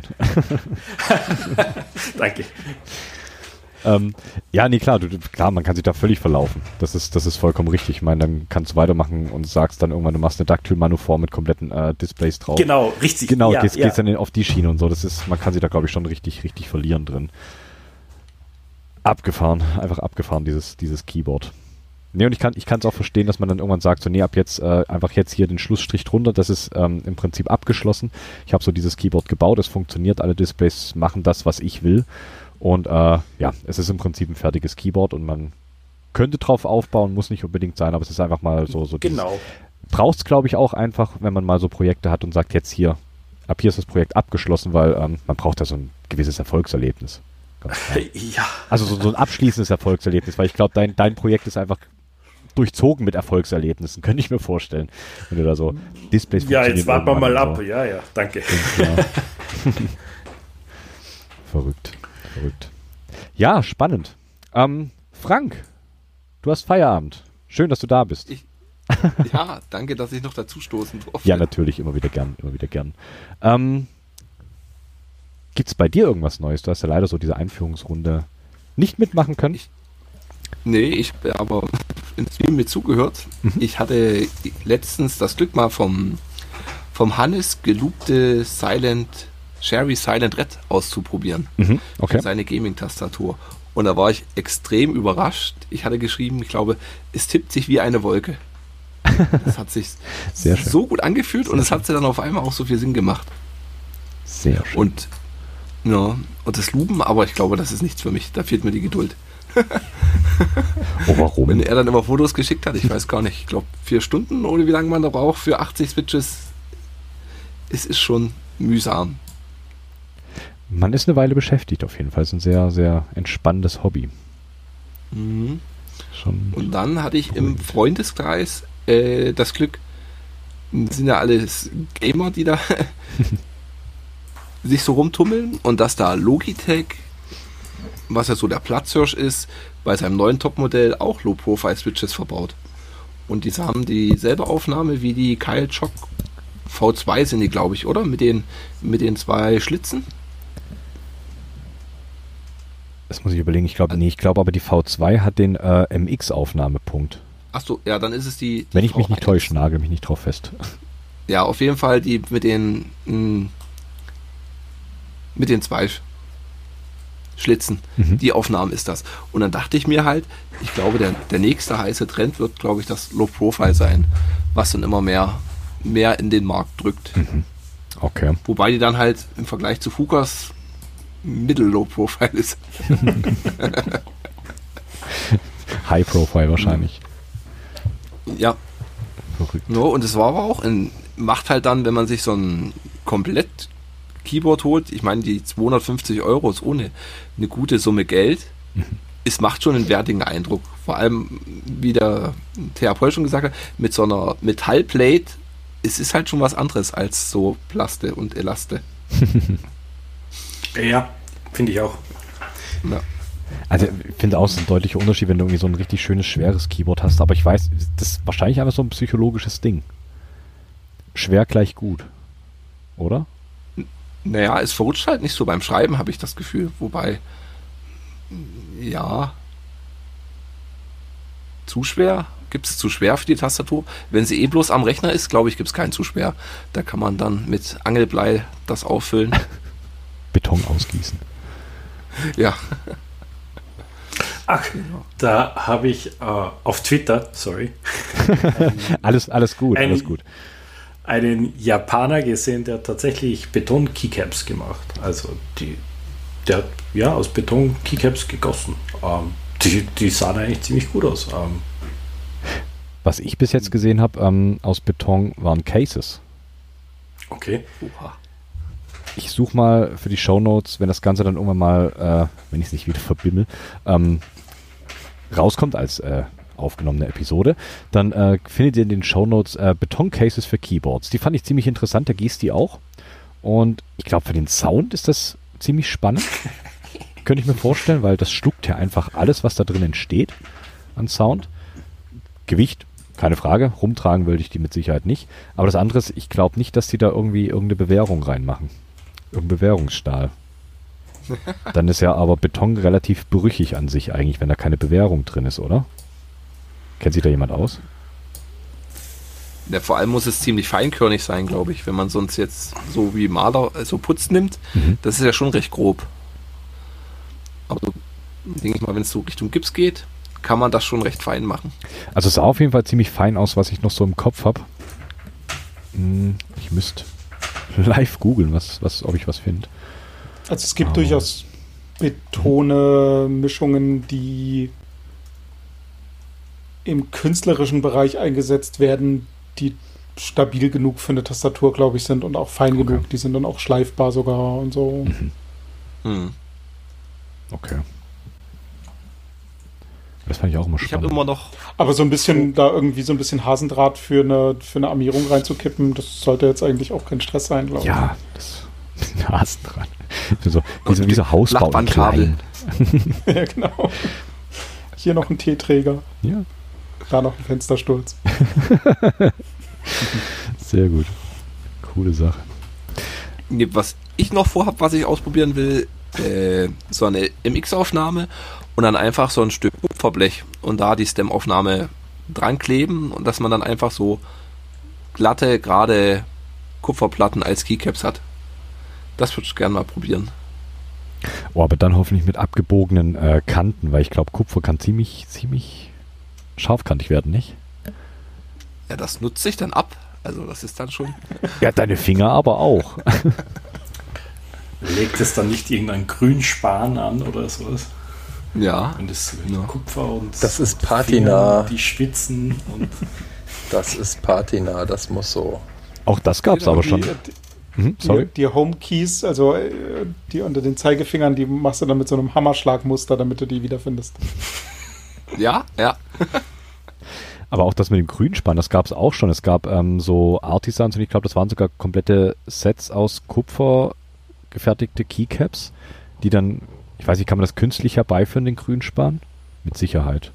Und dann kann es doch Ja, oxidieren lassen. Lösungen. Das sah ziemlich, ziemlich abgefahren aus, das Keyboard. War mit Sicherheit ein Einzelstück, ganz klar. Aber das gibt's schon. Kupfer und Grünstich und Zeug. Gottes Willen, was es da für Möglichkeiten gibt. Ich muss ja sagen, ich bin, ich bin froh, wenn ich mal ein Keycap-Set finde, was mir irgendwie gefällt, was ich bezahlen kann, was irgendwie auf mein Keyboard passt. Jetzt kommt ihr mit Grünspan Kupfer. Was eigentlich auch die perfekte Überleitung dafür ist, äh, diese, diese DES-Keycaps, die ich am Anfang erwähnt habe, haben ja im Endeffekt diese, diesen Porzellanbestandteil in dem äh, Resin, weswegen die haptisch einfach so geil sind. Und äh, Ruto Modas äh, Freundin äh, hat ja auch irgendwie Keycaps bemalt mit UV-Lack, äh, was sich auch echt interessant angefühlt hat. Ähm, gibt es da nicht Möglichkeiten, seine Keycaps irgendwie selber zu beschichten in, weiß ich nicht, interessanter Art und Weise? Also ich habe da jetzt schon, schon mehrfach mal, mal geguckt. Ja, wirklich so, naja, einbrennen ist halt bei Plastik-Keycaps ein bisschen schwierig. Ne? Also Porzellanlacke scheiden da vielleicht aus. Aber ähm, weiß ich nicht. Gibt es da, gibt's da eigentlich irgendwie einen Trend, dass das, weiß ich nicht, sich dann großartig anfühlt? Ja, du kannst, glaube ich, emaillieren. Das stelle ich mir dann super vor, weil die dann so richtig glatt und hart sind. Ja. Das war natürlich. Ja, wie so das alte Emaille-Geschirr. Und Ja, ich denke mal, mit, mit ja. so Metall an und für sich kannst du ja schon viel machen. Also wie gesagt, so Hammerschlagoptik könnte man machen oder halt dann glatt polieren. Also entdecke die Möglichkeiten. Ja, Hornbach, äh, los, Abmarsch. Und Ja. mit dem Kunststoff, das fand ich ja auch, auch heftig, wie groß da der Unterschied ist. Also schon mit alleine mit dem Resin gegen den ABS, was so das normale 3D 3D-Druckfilament ist.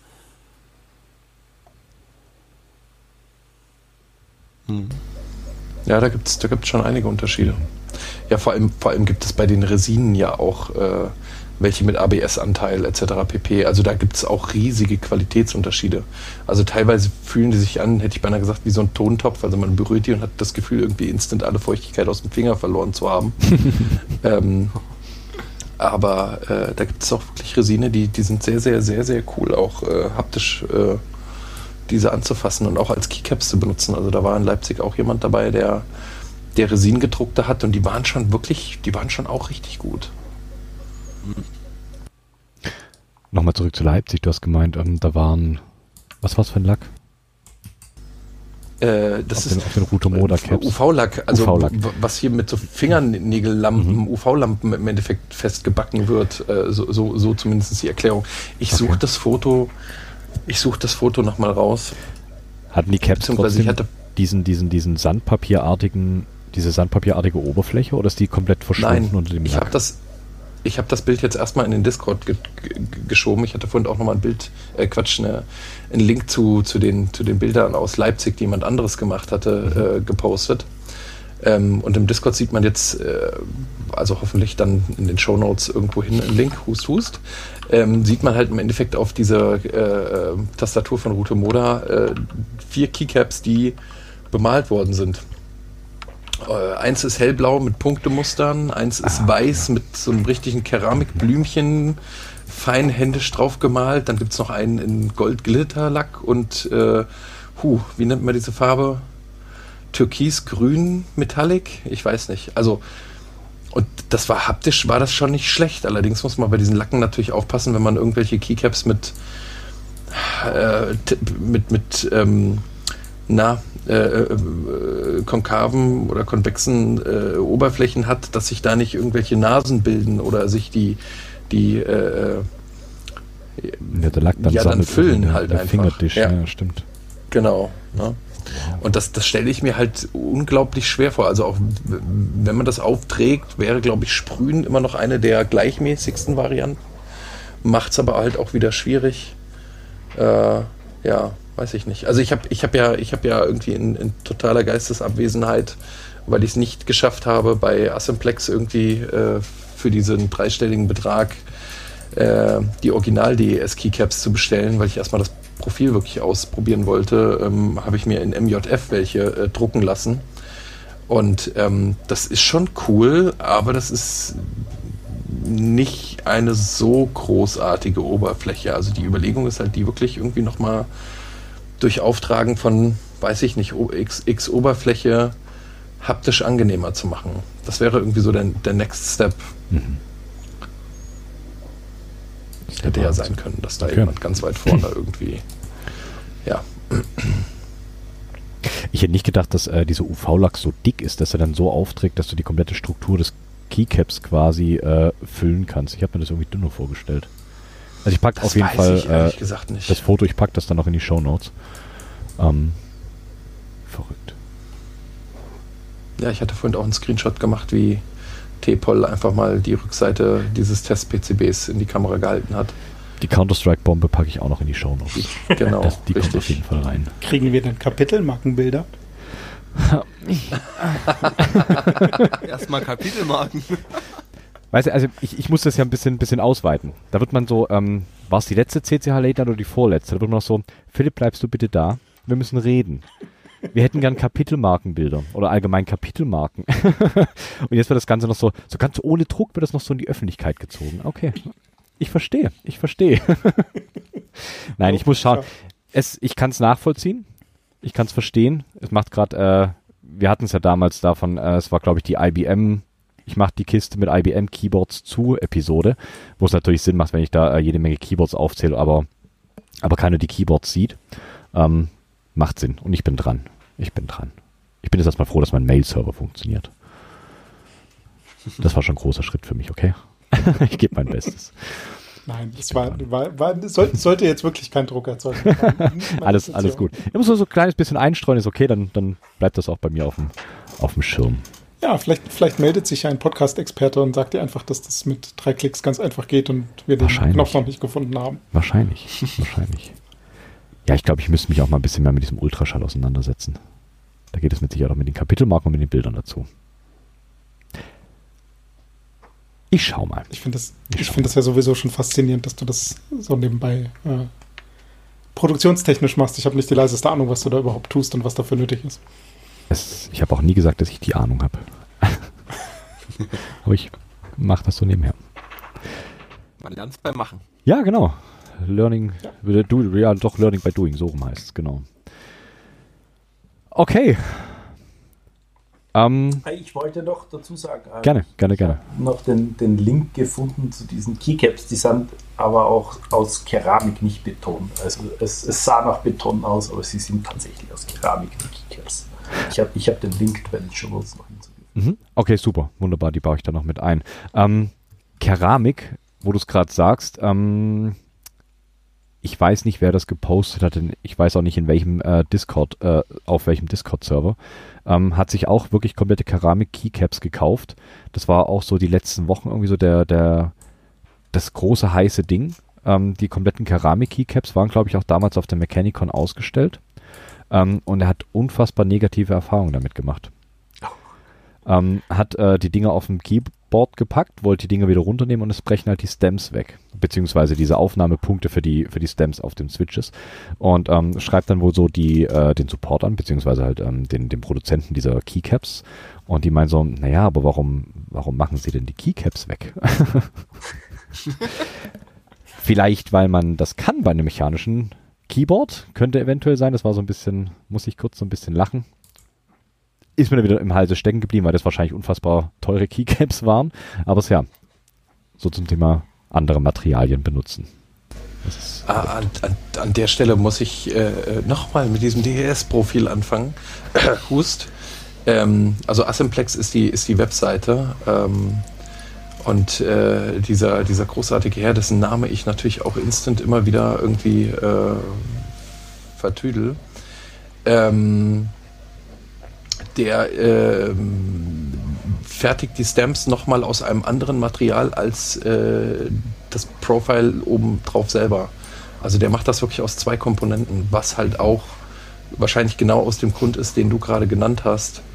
Ähm, das braucht einfach eine gewisse Festigkeit. Also, dass die Keycaps teuer sind, liegt halt daran, dass es Handarbeit ist. Und Keine nicht, äh, ja. Ja, also ich wollte auf keinen Fall irgendwelche äh, Recht, also Preisrechtfertigungen in Frage stellen oder so. Das ist, das ist, das liegt außerhalb meiner. Pseudoku ja. heißt dieser gute Mensch. Äh, der ist auch dieser, der, der Mensch, der diese STL-Files für diese ganzen Keycap-Profiles äh, da in diesem Git-Repo zusammengetragen hat und auch zur Verfügung stellt, äh, wo auch ja du dich äh, schon mal äh, für die Low-Profile-Geschichten bedient hattest. Ah, okay, sehr gut. Das ist genau dieser gleiche Mensch. Auch ein verrückter Typ. Offensichtlich.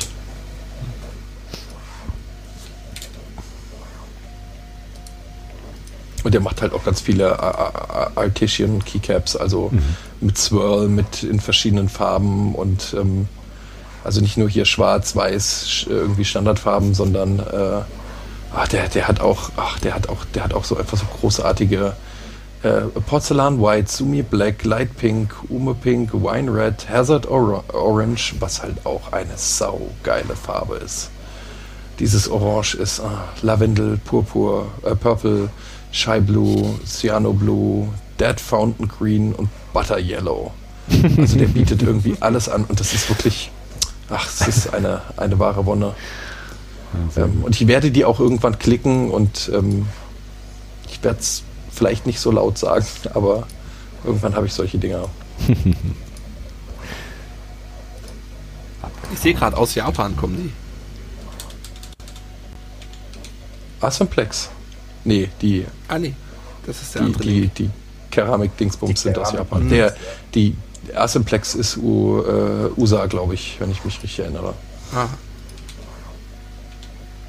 Ja, das ist so, ähm, um mal einen komplett anderen äh, Schwenker einzulenken. Ich glaube, Ink, du sagst es auch immer so, die komplette Japan-Bubble fehlt irgendwie so ein bisschen auf Mastodon.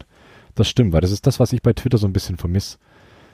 Genau, ja. also so wie ich die ganzen ja. abgefahrenen Sachen, also so über Twitter bin ich, äh, einerseits ich bin auf dich, Thomas, gestoßen, das fand ich ganz cool. Ähm, bist jetzt nicht so aus Japan, ich weiß, ähm, aber gerade so die Mini-X zum Beispiel, das ist ein wunderschönes ortholineares Split-Keyboard, was äh, noch so ein bisschen auf meiner Liste steht. Aber ja, es ist aus Japan, es kostet ein Schweinegeld und das Ganze hierher zu importieren kostet nochmal noch mal mehr. Aber die haben nochmal eine ganz, ganz abgefahrene andere äh, Szene dort drüben, das ist tief beeindruckend. Also wir hatten damals die Keyball ja aus Japan importiert mhm. und das waren einfach nochmal ja, ein Viertel bis zu einem Drittel des Preises des Keyboards, die wir einfach nochmal für Steuer, Zoll, Import wow. und was weiß ich was draufgelegt haben. Äh, das war es irgendwie schon wert, aber ähm, es macht es natürlich, ja, es ist eine Hürde. Ganz aber klar. auf der anderen Seite, wenn ich, wenn ich aus den USA jetzt irgendwie, keine Ahnung, äh, irgendein Group Buy klicken würde oder wie auch immer, dann wäre das ja im Endeffekt genauso. Also es liegt jetzt nicht per se an Japan, sondern es liegt schlicht und ergreifend daran, dass wir ja so eine tolle freie Handelswirtschaft haben, die Dinge reguliert, die reguliert werden müssen. Ja, um Gottes Willen, ich wollte auch nicht Japan in die Schuhe schieben. Keine Frage. Können wir das nicht über Österreich importieren? In Österreich funktioniert nicht mal AliExpress zurzeit. Ach ja, stimmt. ja, Ich ihr habt, erinnere oh, dieses Verpackungsding, stimmt. Ja, ähm, das ist im Moment ganz, ganz schwierig, irgendwelche Teile zu kriegen. Ähm, ja, aber ich denke, die japanischen Keyboards sind von Haus aus schon eher hochpreisig. Ähm, also ich, ich habe dort noch nie ein Keyboard gesehen, wo ich mir denke, ah, okay, 150 Euro, cool. Ja, das ist schon immer eine ganz andere Geschichte. Aber ich finde es auch, Ja. ähm, so, dass das alles drumrum irgendwie nochmal deutlich spannender. Ich meine, die haben Kalender. Du kannst den Wandkalender voll mit Keyboards an die Wand hängen. Das fand ich ganz witzig. Ähm, diese Magazine. Das ist, ich meine, klar, es ist totes Holz. Was man da verdruckt, äh, be- bedruckt, ist halt, ähm, ja, fraglich, ob man das wirklich braucht. Aber ich glaube, wenn es das halt hier irgendwo gäbe, keine Ahnung, am Bahnhofskiosk, ich müsste es mir halt jeden Monat mitnehmen. Einfach nur, einfach nur, weil da diese Keyboards drin sind. Du kannst einfach da sitzen und denkst, oh, herrlich. Und liest das halt. Es ist, ist schon nochmal was anderes. So ein bisschen Neid. So ein bisschen Neid, was die da.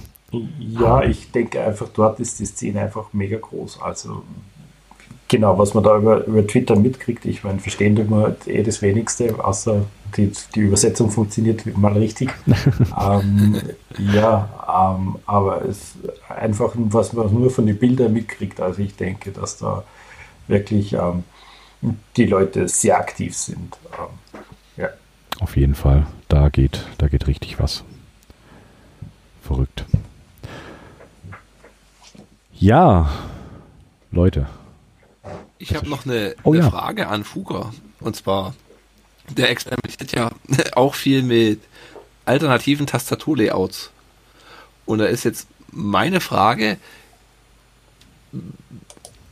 äh, du schreibst das in die Firmware der Tastatur oder setzt du das bloß im Betriebssystem? Weil man kann ja Ich, jetzt so äh, sagen, ich baue jetzt meine, Tast äh, meine Tastatur in Deutsch mit Y und Z oder ich stelle einfach dann im Betriebssystem das um. Gibt es da einen goldenen Weg oder kann man das machen, wie man, wie man will? Also äh, al- alternative Tastaturlayouts ist eigentlich mehr Ink als ich. Ach so, oh, Entschuldigung, Ähm, ja. Aber die, die Antwort ist wahrscheinlich die gleiche. Das ist Teil der Firmware der Tastatur. Okay. Genau. Also es ist, es ist schlicht und ergreifend so, du kodierst die Zeichen genau an die Stelle, wo du sie haben willst. Und dementsprechend ist, wenn du, wenn dein Rechner irgendwie auf Deutsch gestellt hat, äh, ist, musst du halt das Y mit dem Z tauschen. Und äh, musst im Endeffekt Ü, äh, und was weiß ich was halt mit den äh, entsprechenden äh, äh, ja, Minus etc. pp. Tauschen. Aber das ähm, findet man relativ schnell raus, was, was da die richtigen Zeichen sind, die man eintragen muss. Und es ist in der Tat so, ich mache das rein über die Firmware. So kann ich nämlich auch sicherstellen, dass egal an welchem Rechner ich sitze, es einfach funktioniert. Also Okay. QMK hat da zum Beispiel auch ein Include-File für äh, die ganzen DE-Keycodes, wo einfach dann DE-Z auf Keycode-Y gemappt ist. Genau. Aha. Weil wenn du es im Also- Betriebssystem ändern würdest, da wäre ja dann das äh, an der Laptop, wenn du jetzt noch einen Laptop nutzen würdest, das A dann auch woanders. Oder? Also wenn ich Kommt jetzt aufs mein Betriebssystem drauf an. Also Ja. man, manche der Betriebssysteme Depends. können das pro Tastatur, aber ja. Okay, ja. Gut, also in der Firmware von der Tastatur tut ihr das Layout, da, Layout dann Genau. da anpassen.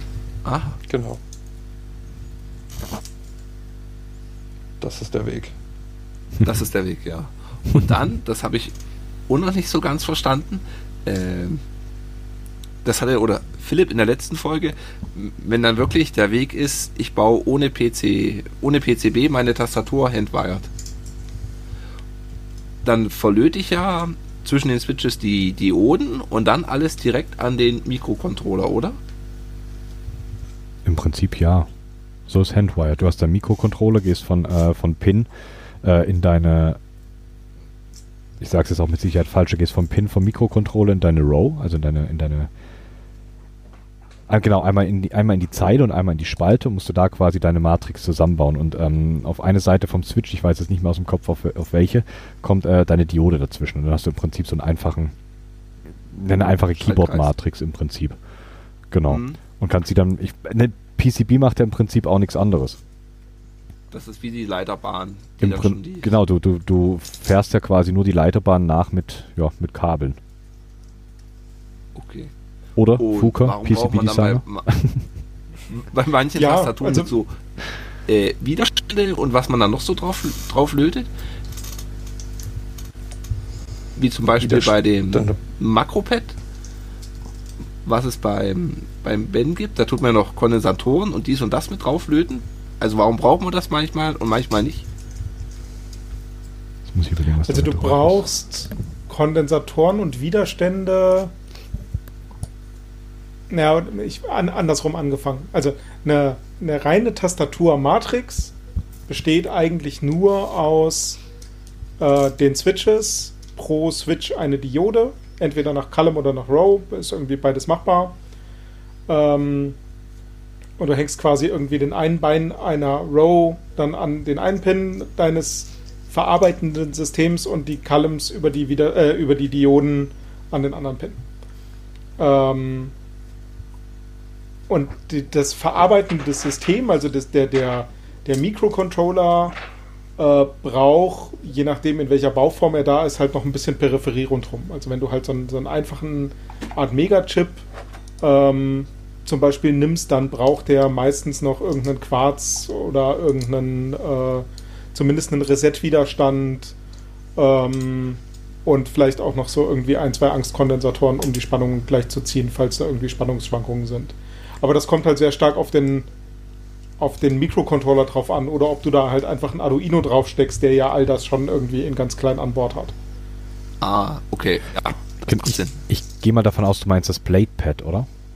Ja, genau. Genau, weil da sitzt nämlich der Atmega nämlich äh, blank drauf und dementsprechend, genau, ja, wie Fuku sagt, die ganze Ja, genau, dann brauchst du so für den, für den. Reset-Schalter brauchst du irgendwie einen Pull-Up-Widerstand Genau. ähm, und halt noch irgendwie einen Kondensator, um die Stromversorgung gleich zu ziehen. Also im Prinzip das, was du sonst auf deinem Mikrocontroller-Board, auf deinem Pro Micro, was es auch immer ist, Mhm. drauf hast, ähm, ist da halt so ein bisschen ausgelagert auf die PCB. Aber jetzt die, die, die Frage, die sich irgendwie seit äh, drei Late Nights durchzieht, wozu der Quarz? Fuka. Der gibt den Takt an. Ähm, du hast in einem, in, in mm, ich glaube, der Standard Art Mega Controller hat auch einen internen Takt, aber nur relativ langsam. Und wenn du da halt irgendwie äh, etwas schnelleren Takt haben willst, im Sinne von ab 12 Megahertz aufwärts, Mhm. äh, bis 20 oder sowas, dann brauchst du einen Schwingquarz, der in Kombination mit zwei Kondensatoren einen Schwingkreis ergibt und damit fütterst du quasi den, den CPU-Takt deines Mikrocontrollers. Super. Verrückt. Ah, Aber jetzt wissen wir das auch. Wir konnten es aufklären. Ja. Und wir haben nur drei Episoden gebraucht, vier davon. wir haben Fuke dazu bekommen, dass er uns erklärt, warum es den Ja, ich Quarz habe braucht. konkret nachgefragt. Ja, das ist richtig. Das stimmt. Das stimmt. Es macht auch viel mehr Spaß, einfach nur irgendwelche Details anzudeuten und sie komplett Genau. offen zu lassen. Ja, jetzt habe ich es natürlich verraten. Okay. Mehr in der nächsten Episode. ja, wir brauchen einen Cliffhanger. Ja, Cliffhanger, genau. Die brauchen wir. Oh, das wow. Hintergrundgeräusch ist verschwunden. Gut, kommt die Der, der, der aus dem 3D-Drucker ist 3D-Drucker. endlich fertig. Hust. Okay, ähm, packen wir auch mit in die Shownotes. Ähm, ich brauche da noch das Foto von dir, bitte. Ähm, der Ink hat etwas Nettes gedruckt. Äh, ja, die war auch eine Chiffre. Das war die Chiffre, richtig? Genau. Die sieht wunderschön aus. Ja. Okay. ja, das tut sie. Leute, habt ihr noch was? Wollt ihr noch was loswerden? Ja, Habt ihr ich noch was? kann Du das? Zitat richtig. Ich kann das Zitat jetzt nochmal richtig vorlesen. Und zwar: Ein Schiff wechselt den Besitzer. Eigentümer ist ganz klar immer, der, äh, äh, immer das Schiff Gottwesen. Ja. Okay. Hier das Schiff des Theseus oder was? Ich, ich weiß nicht, ob ich diesen Running Gag jetzt auch schon auflösen will oder ob ich nicht noch zwei Late Nights warte. Nein, nein, den müssen wir, den müssen wir halten. Aber das sind noch wunderschöne, wunderschöne Abschlussworte. Wenn sonst niemand mehr was auf dem Herzen hat, würde ich sagen, wir machen hier die Kiste zu und lassen uns bei dem Cliffhanger.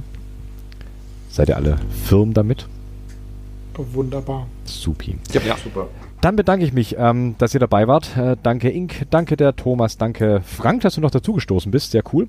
Können wir öfters so machen, wenn es irgendwie bei jemandem nicht passt. Auch gerne das dazustoßen später, finde ich ganz nett. Und danke Fuko natürlich, dass du uns erklärt hast, wofür der Quarz ist.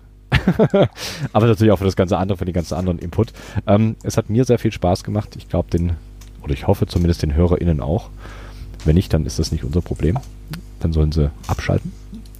Genau. Ansonsten- nochmal in Reihe 1 gespuckt. Ja, genau. Ähm, ansonsten, ansonsten, äh, ja, wer, wer noch zuhört da draußen, ich wünsche euch äh, eine schöne Nacht und ähm, ja, euch vier da draußen, beziehungsweise an, an den anderen Enden, wünsche ich auch noch eine wunderbare Nacht. Macht's gut. War's. Lasst es euch gut gehen. Ciao. Tschüss. Ciao.